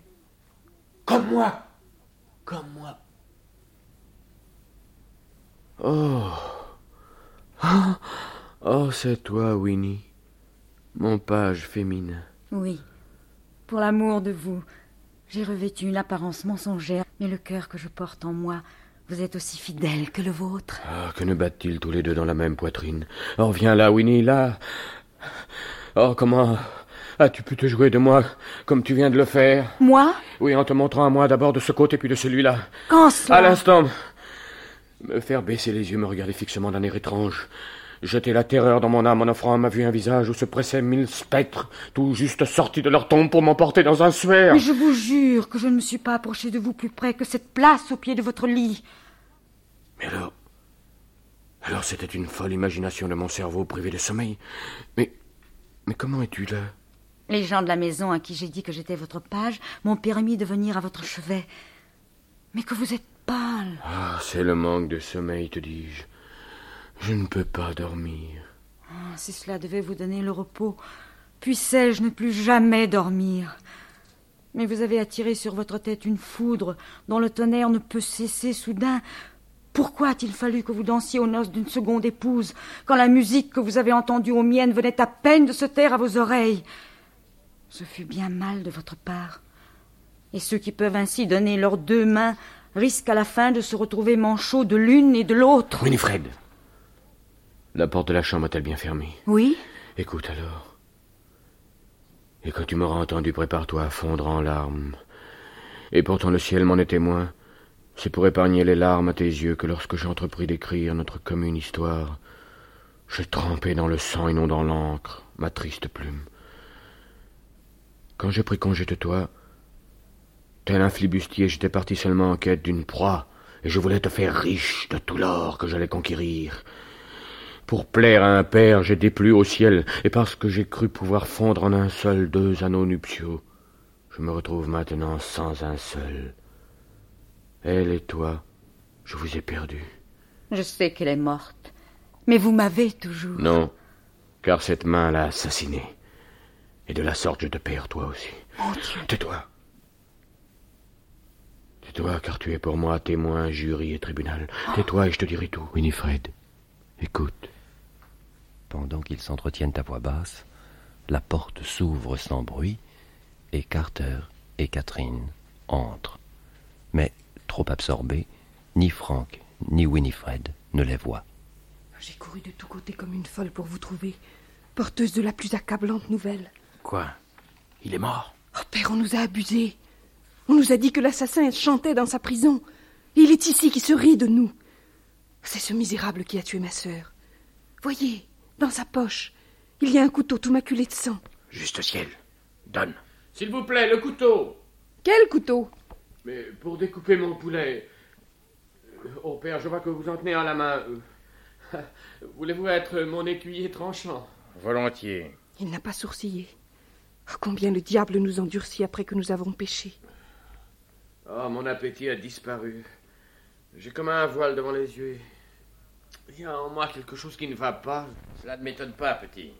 Moi qui ai vu tant de lunes orner de leur croissant le front des autres hommes et les rendre malades, pendant que le mien restait vierge et que je me portais bien, moi qui n'ai jamais dépensé un penné, un clistère et qui suis aussi sain que la conscience d'un honnête homme à l'article de la mort, comme toi je devrais crier, il y a en moi quelque chose qui ne va pas. Si comme toi je sentais grandir en moi la pourriture. Ah, mon pauvre coquin Ce qui me fait souffrir, c'est que maintenant je n'ai guère d'espoir pour toi.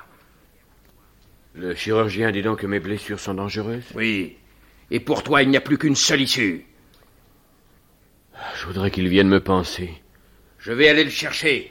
Ce sera une fête pour moi que de devoir soigner comme je le désire. Ce vieillard est d'une bonté extraordinaire. Et votre crime, Franck, est d'autant plus noir de tromper ainsi sa bonté. Maître, comment vous sentez-vous? Oh, mieux, Ralph. J'ai des crampes d'estomac, je vais manger. Une aile ou une cuisse, monsieur? Oh non, non, une aile. Oh, que n'ai-je des ailes pour m'envoler à la cime de cette tour? Mais il y a ici un obstacle pour m'en empêcher. Mais. Mais qu'est-ce que c'est que ça? Carter et un valet viennent d'entrer, transportant le cercueil de Suzanne. Cela, c'est le lit où repose une jeune femme, ma fille. Elle est malade, très malade. Mais apprenant que tu n'avais pas ton pareil pour pratiquer les saignées, elle s'est mise à sa fenêtre et a crié au secours, au secours. Arrêtez cet homme. C'est lui qu'il me faut en personne. Regarde-la, Franck. Regarde-la bien. Par pitié, emportez-la loin d'ici. Voyez, elle a un œil grand ouvert et me regarde fixement. Tu lui as fermé à jamais les deux yeux, bandit que tu es. Mais vois, elle veut bien t'en prêter un pour découvrir son assassin, c'est-à-dire toi-même. Tu mens, vieillard, tu mens. Tu vas voir si je mens, quand tu seras en prison. Mais Oh, impitoyable canaille Bien qu'elle fût encore à la surface de la terre, pour moi ma sœur était déjà dans la tombe. Mais tu as violé celle-ci. Et mes yeux qui n'avaient plus de larmes vont de nouveau devoir pleurer. Catherine, va chercher le guet. Bien, père. Mais pour qui? Pour toi, mon cher, pour toi. Il y a des couteaux sur lesquels sont gravées de sottes devises, mais celle que l'on lit sur le tien est affreuse. Regarde. Il est émaillé avec le sang du cœur de celle qui fut ton épouse abhorrée. Et ma bien-aimée fille. Que dis-tu de cette preuve? Est-elle assez convaincante? Ne te frappe-t-elle pas en plein cœur? À la question que te pose cette lame ensanglantée, peux-tu répondre autrement qu'en frissonnant? Je vous en supplie, monsieur, ne l'accablez pas davantage. Vous voyez bien qu'il est déjà à demi-mort. Ah oui, vous êtes son page, son écuyer, ou je ne sais pas très bien quoi, mais ce que je sais, c'est que vous êtes aussi une fieffée canaille, et que comme lui, vous serez pendu. Oh, monsieur. Si vous êtes un homme, ne faites pas supporter à cette pauvre jeune femme le poids de votre colère. Elle est innocente. Comment, comment, comment une jeune femme? La mode se serait-elle répandue partout pour les femmes de porter culotte? Oui, monsieur. Je ne suis pas, comme le fait croire cet habile page de Franck. Je suis sa première, son unique femme, sa femme légitime. Comment, comment D'autres anguilles sous roche Le mal qui a été fait à votre fille ne l'a frappé qu'une seule fois, mais moi, c'est plusieurs fois qu'il va m'atteindre. Votre fille a perdu la vie, mais moi, je vais perdre un mari et moi-même, si vous l'appelez à répondre devant un tribunal du crime qu'il a commis. C'est donc bien lui l'assassin Oui, il me l'a avoué. C'est comme ça que tu me trahis, Winifred. Oh, pardonne-moi, mon bien-aimé. L'idée que je pourrais te perdre me rend folle, je ne sais plus ce que je dis. Mais si tu as commis ce crime, j'accuserai cet homme d'avoir livré sa fille à l'adultère et au meurtre. Père, les sbires sont là. Bien. Quant à toi, accuse-moi de tout ce que tu voudras. Le Middlesex tout entier me connaît pour un honnête homme. Et toi, tu aurais bien du mal à trouver quelqu'un pour témoigner même de ton honnêteté passée. Allons, lève-toi, bandit. Et si tu ne veux pas aller sur tes jambes à la potence, je t'y mènerai sur mon dos. Et ta catin va t'accompagner en prison. Allons, dépêche-toi Je récolte ce que j'ai semé. Puisse le châtiment suprême m'être épargné. La chaumière de la mère Sawyer. La vieille femme est seule, et, une fois de plus, elle se ressasse les griefs qu'elle a contre la population d'Edmonton. Les persécutions continuent. Les insultes, les mauvais traitements. Et mon chien ne fait rien pour défendre sa maîtresse. Tommy, me suis-je abandonné à ta noire luxure pour que tu te moques ainsi de moi? Cela fait trois jours que je ne t'ai pas vu. Et sans toi, je suis perdu. Viens, je t'en prie. Viens, mon mignon, viens. Ah, il ne vient toujours pas. Alors il faut que je recours à ma vieille prière. Sanctibis et tourne même toi. Ah, il ne vient toujours pas. Ah Puisse la fureur des loups, la morsure des chiens enragés, la rogne. Qui es-tu en train de maudire? Toi? Ah non, non, ce n'est pas toi. J'étais en train de maudire mon chien noir qui n'obéit pas quand je l'appelle. Je suis ce chien. Tu mens, va-t'en. Je ne veux pas de toi près de moi. Maman, tu ne reconnais pas ton Tommy? Mon Tommy est tout noir et toi tu es tout blanc. Je suis ton cher Tommy. Alors pourquoi me parais-tu ainsi tout blanc comme si tu étais le fantôme de mon cher toutou? Je ne veux pas te le dire. Si, dis-le-moi. Eh bien, c'est peut-être pour te tourmenter. Je suis peut-être devenu blanc pour te faire penser à ton sphère. Serais-je proche de la mort? Mais oui, puisque le chien de l'enfer est près de toi. Quand le diable vient à toi sous la forme d'un agneau, prends garde à ta gorge. Va-t'en, animal Le diable a le dos d'une brebis mais le ventre d'une loutre, et son appétit dévorant embrasse la terre et les mers. Ne m'as-tu pas demandé pourquoi j'étais tout blanc Oui, je te l'ai demandé, hypocrite. Pourquoi aujourd'hui es-tu tout blanc Parce que la blancheur est le page du jour, l'avant-garde de la lumière qui éclaire ton vieux visage ridé. Les vilenies vont être mises à nu, et la sorcière chassée à coups de bâton de sa tanière. Ah oui, eh bien moi je te dis que non. Tu es un menteur. Pourquoi es-tu à mes yeux comme un drapeau de paix? Moi je ne suis en paix avec personne. Le drapeau sous lequel je combats, c'est le drapeau noir, et pas un autre. Non, ta pâleur puritaine ne me plaît pas. Le feu qui couve sous la cendre brûle plus que celui qui flambe ouvertement. Si tu es mon vieux chien, va et mords ce que je vais t'indiquer. Je n'irai pas. Si tu ne m'obéis pas, je me vendrai à vingt mille diables et ils te mettront en charpie. Inutile Tu es à tel point mûr pour l'enfer que pas un seul de mes compagnons de chenil ne montrera les dents, ni n'aboira contre celui qui te pendra. Hum, je vais devenir folle de rage. T'en prie. L'heure est venue pour toi de maudire, de délirer et de mourir. La coupe de tes péchés est pleine, et c'est la potence qui la videra. Non, non, affreux roquet, je n'avouerai rien. Et si je n'avoue pas, qui osera venir jurer que je l'ai ensorcelé?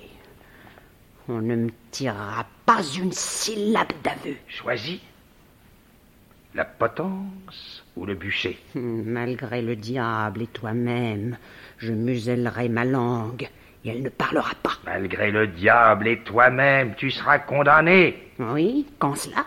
Et avant que le bourreau t'ait saisi entre ses griffes, tu auras tout avoué. Va-t'en, chien, va-t'en Tu vas être pendu, sorcière Tu vas être brûlé, sorcière Le moment est venu où tu vas rendre tes comptes. Le diable, une fois qu'il tient sa proie, rit, les gars. Allez, suis-nous, sorcière. Allez, viens avec nous, sorcière. Où cela, en enfer. Non, que taupe. Mais pour ce qui est de t'y expédier, nous t'y expédierons Mais auparavant, la prison t'attend Allez, amenez-la Non, Allez, non, allez, non allez. Tommy, mon chéri Ne m'abandonne pas La peste et le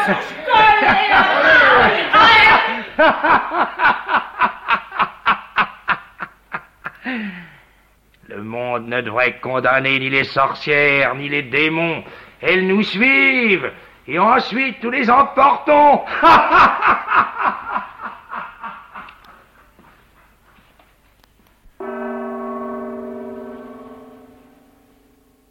Une rue d'Edmonton. Le juge, Sir Arthur, Somerton, Warbeck, Carter et Catherine paraissent. Encore que le tribunal se soit montré indulgent pour vos erreurs, c'est vous, il n'y a pas de doute, qui êtes à l'origine de tous ces malheurs. En conséquence, je voudrais que vous payiez votre amende sans tarder et de bon gré. Je n'aurais pas besoin qu'on me le rappelle. S'il fallait qu'on vous le rappelât, ce serait une honte. Car si je devais dire ce que je pense, je dirais que tout bien considéré, c'est vous qui des deux êtes le plus digne d'être pendu. En tout cas, je suis bien content que ces deux gentilshommes aient été libérés. Nous étions sûrs de notre innocence. Et en conséquence, nous ne redoutions rien. Je n'en suis pas moins heureuse de vous voir libre. Mais que se passe-t-il? Quel est ce bruit? C'est le jeune Franck qui se prépare pour son dernier voyage. Pauvre garçon, je commence maintenant à le plaindre. Winifred, mon enfant, nous allons attendre son passage ici. Non. Non, je vais aller là-bas.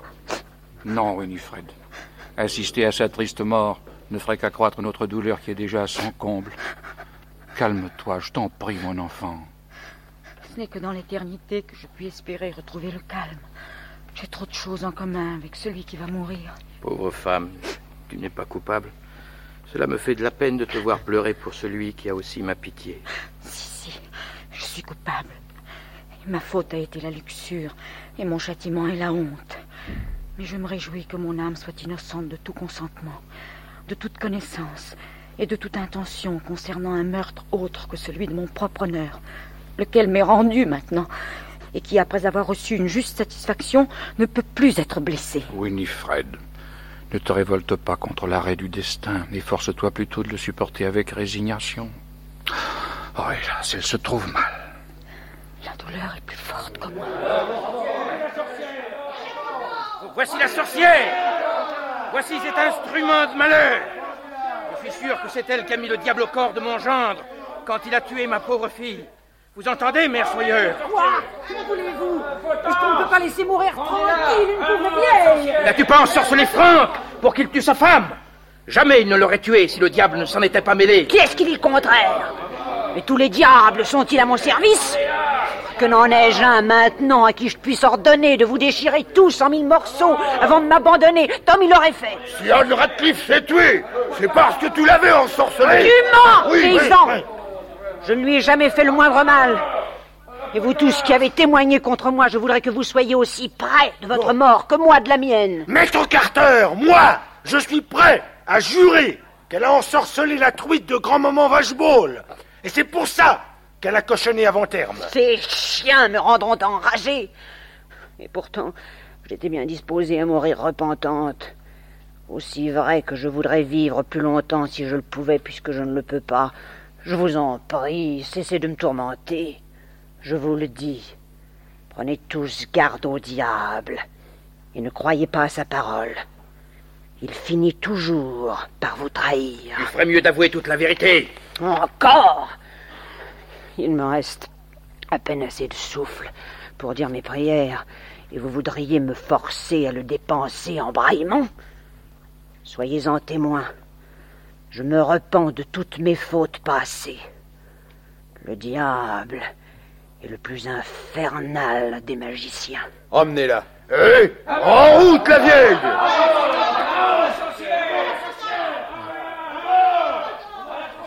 Voici le triste objet que je dois pourtant regarder avec espoir. Si une mort édifiante doit le rendre plus heureux que le destin adverse ne lui a permis de l'être ici-bas. Oh, messieurs, détournez-vous de moi. Votre vue ne fait que ranimer une douleur que le remords a presque tuée. Oh, Franck. Franck. Que ne suis-je mort de misère plutôt que de te pousser sur la route du crime? Voir votre désespoir est un supplice plus cruel que celui qui m'attend. Franck, laissez-moi vous demander. Oh, cher Winifred, grand tort a été fait. Et si je regrette de quitter ce monde, c'est seulement parce que je t'y laisse sans ressources et sans amis. Mais il y a un salaire qui attend la vertu là-haut, chez le grand trésorier. Et que ce soit ton réconfort, Winifred. Ce salaire ne te sera pas refusé.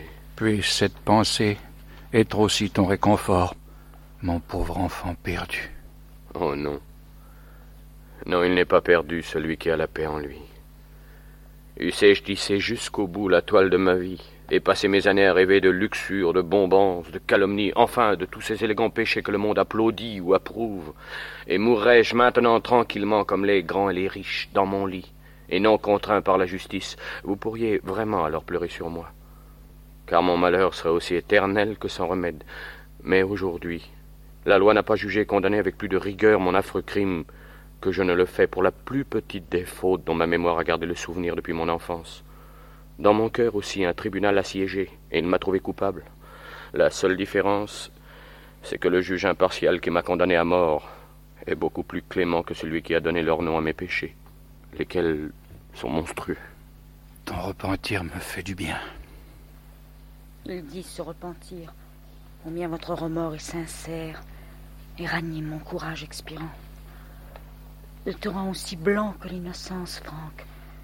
Quant au péché que j'ai commis avec toi et qui n'a pas eu de lendemain, il est complètement effacé par ma douleur. Que nos âmes ne peuvent-elles s'élever ensemble vers la béatitude éternelle pour y goûter le bonheur que la terre nous a refusé? Mais puisque je dois survivre et être le monument de ta bien-aimée mémoire, je conserverai celle-ci avec un soin religieux et rendrai à tes cendres des hommages de veuve, exaltant cette mort qui, bien qu'elle souille ton nom, sanctifie ton âme. Donne-moi ta main, Winifred. Oh, Franck. Non, ne pleure pas. Ne pleure pas. Adieu, ma bien-aimée.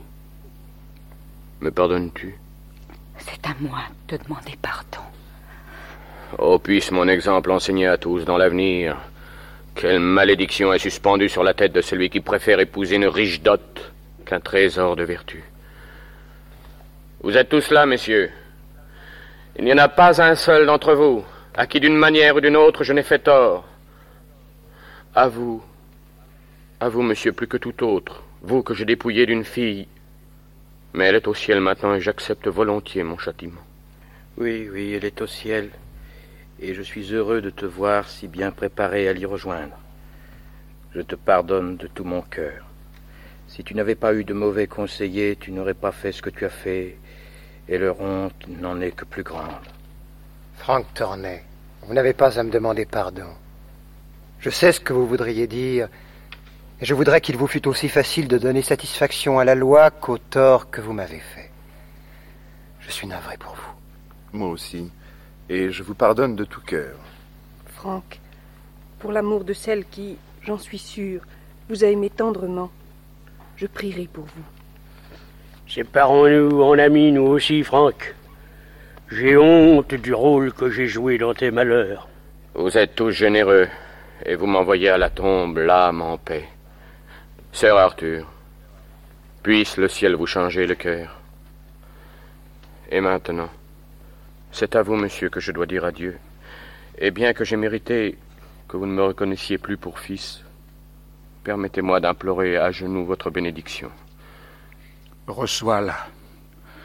Et laisse-moi baigner tes joues des dernières larmes que la douleur m'a laissées. Oh, Franck. Franck. Oh, messieurs, je vous en supplie, réconfortez mon vieux père.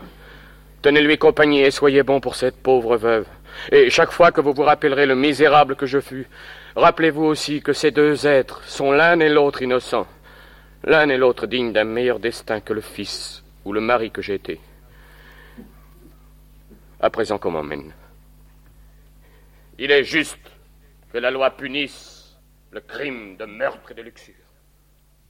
Adieu, Franck.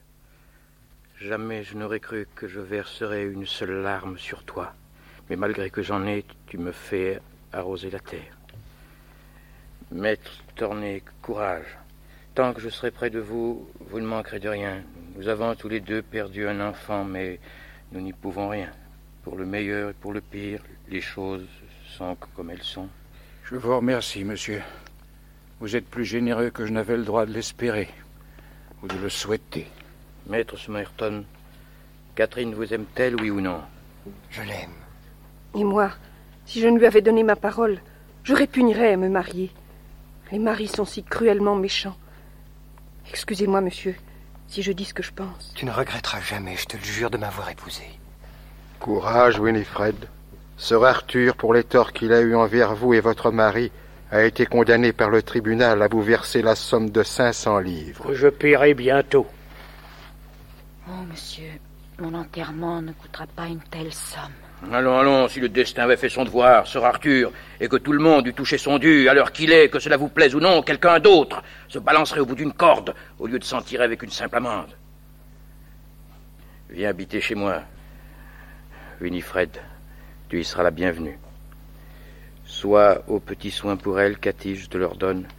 Je suis sûr que c'est une bonne fille et qu'elle est aussi peu coupable que nous. Et maintenant, rentrons tous à la maison, le cœur lourd, mais aussi joyeux que nous le pourrons, puisque nous ne pouvons l'être autant que nous le voudrions. Soyez unis dans la douleur, mes amis. Prenez les choses de votre mieux. On peut déplorer les malheurs passés, mais on ne peut y remédier. Vous venez d'entendre, après une présentation de Jean Jacot, La sorcière d'Edmonton, drame écrit en collaboration par plusieurs auteurs élisabétains, William Rowley, Thomas Dekker, John Ford, etc. Traduction et adaptation radiophonique de Michel Arnaud. Voici quelle était la distribution. Daniel Hivernel. Le chien, Daniel Le Courtois. Teddy, Jean-Paul Roussillon. Sir Arthur Clarington, André Bruno. Tornay, Louis Seigné. Corter, Michel Galabru.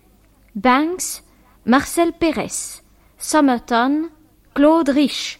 Warbeck, Daniel Secaldi. Amluc, Jacques Hilling. Le juge, Émile Dars. Radcliffe, Gaëtan. Saugut, Jean Favre-Bertin. Un sergent du guet, Jean Clarence. Le récitant, Robert Chandeau. La mère Sawyer, Denise Jans. Suzanne, Nelly Borgeot. Winifred, Claude Génia. Catherine, Jacqueline Romanet. Anne Radcliffe, Françoise Seigné. Jeanne, Marcel Dornac. Prise de son, Jacques Chardonnier. Assistante de production, Marthe Labastie. L'émission était réalisée sous la direction artistique de Léon Ruth.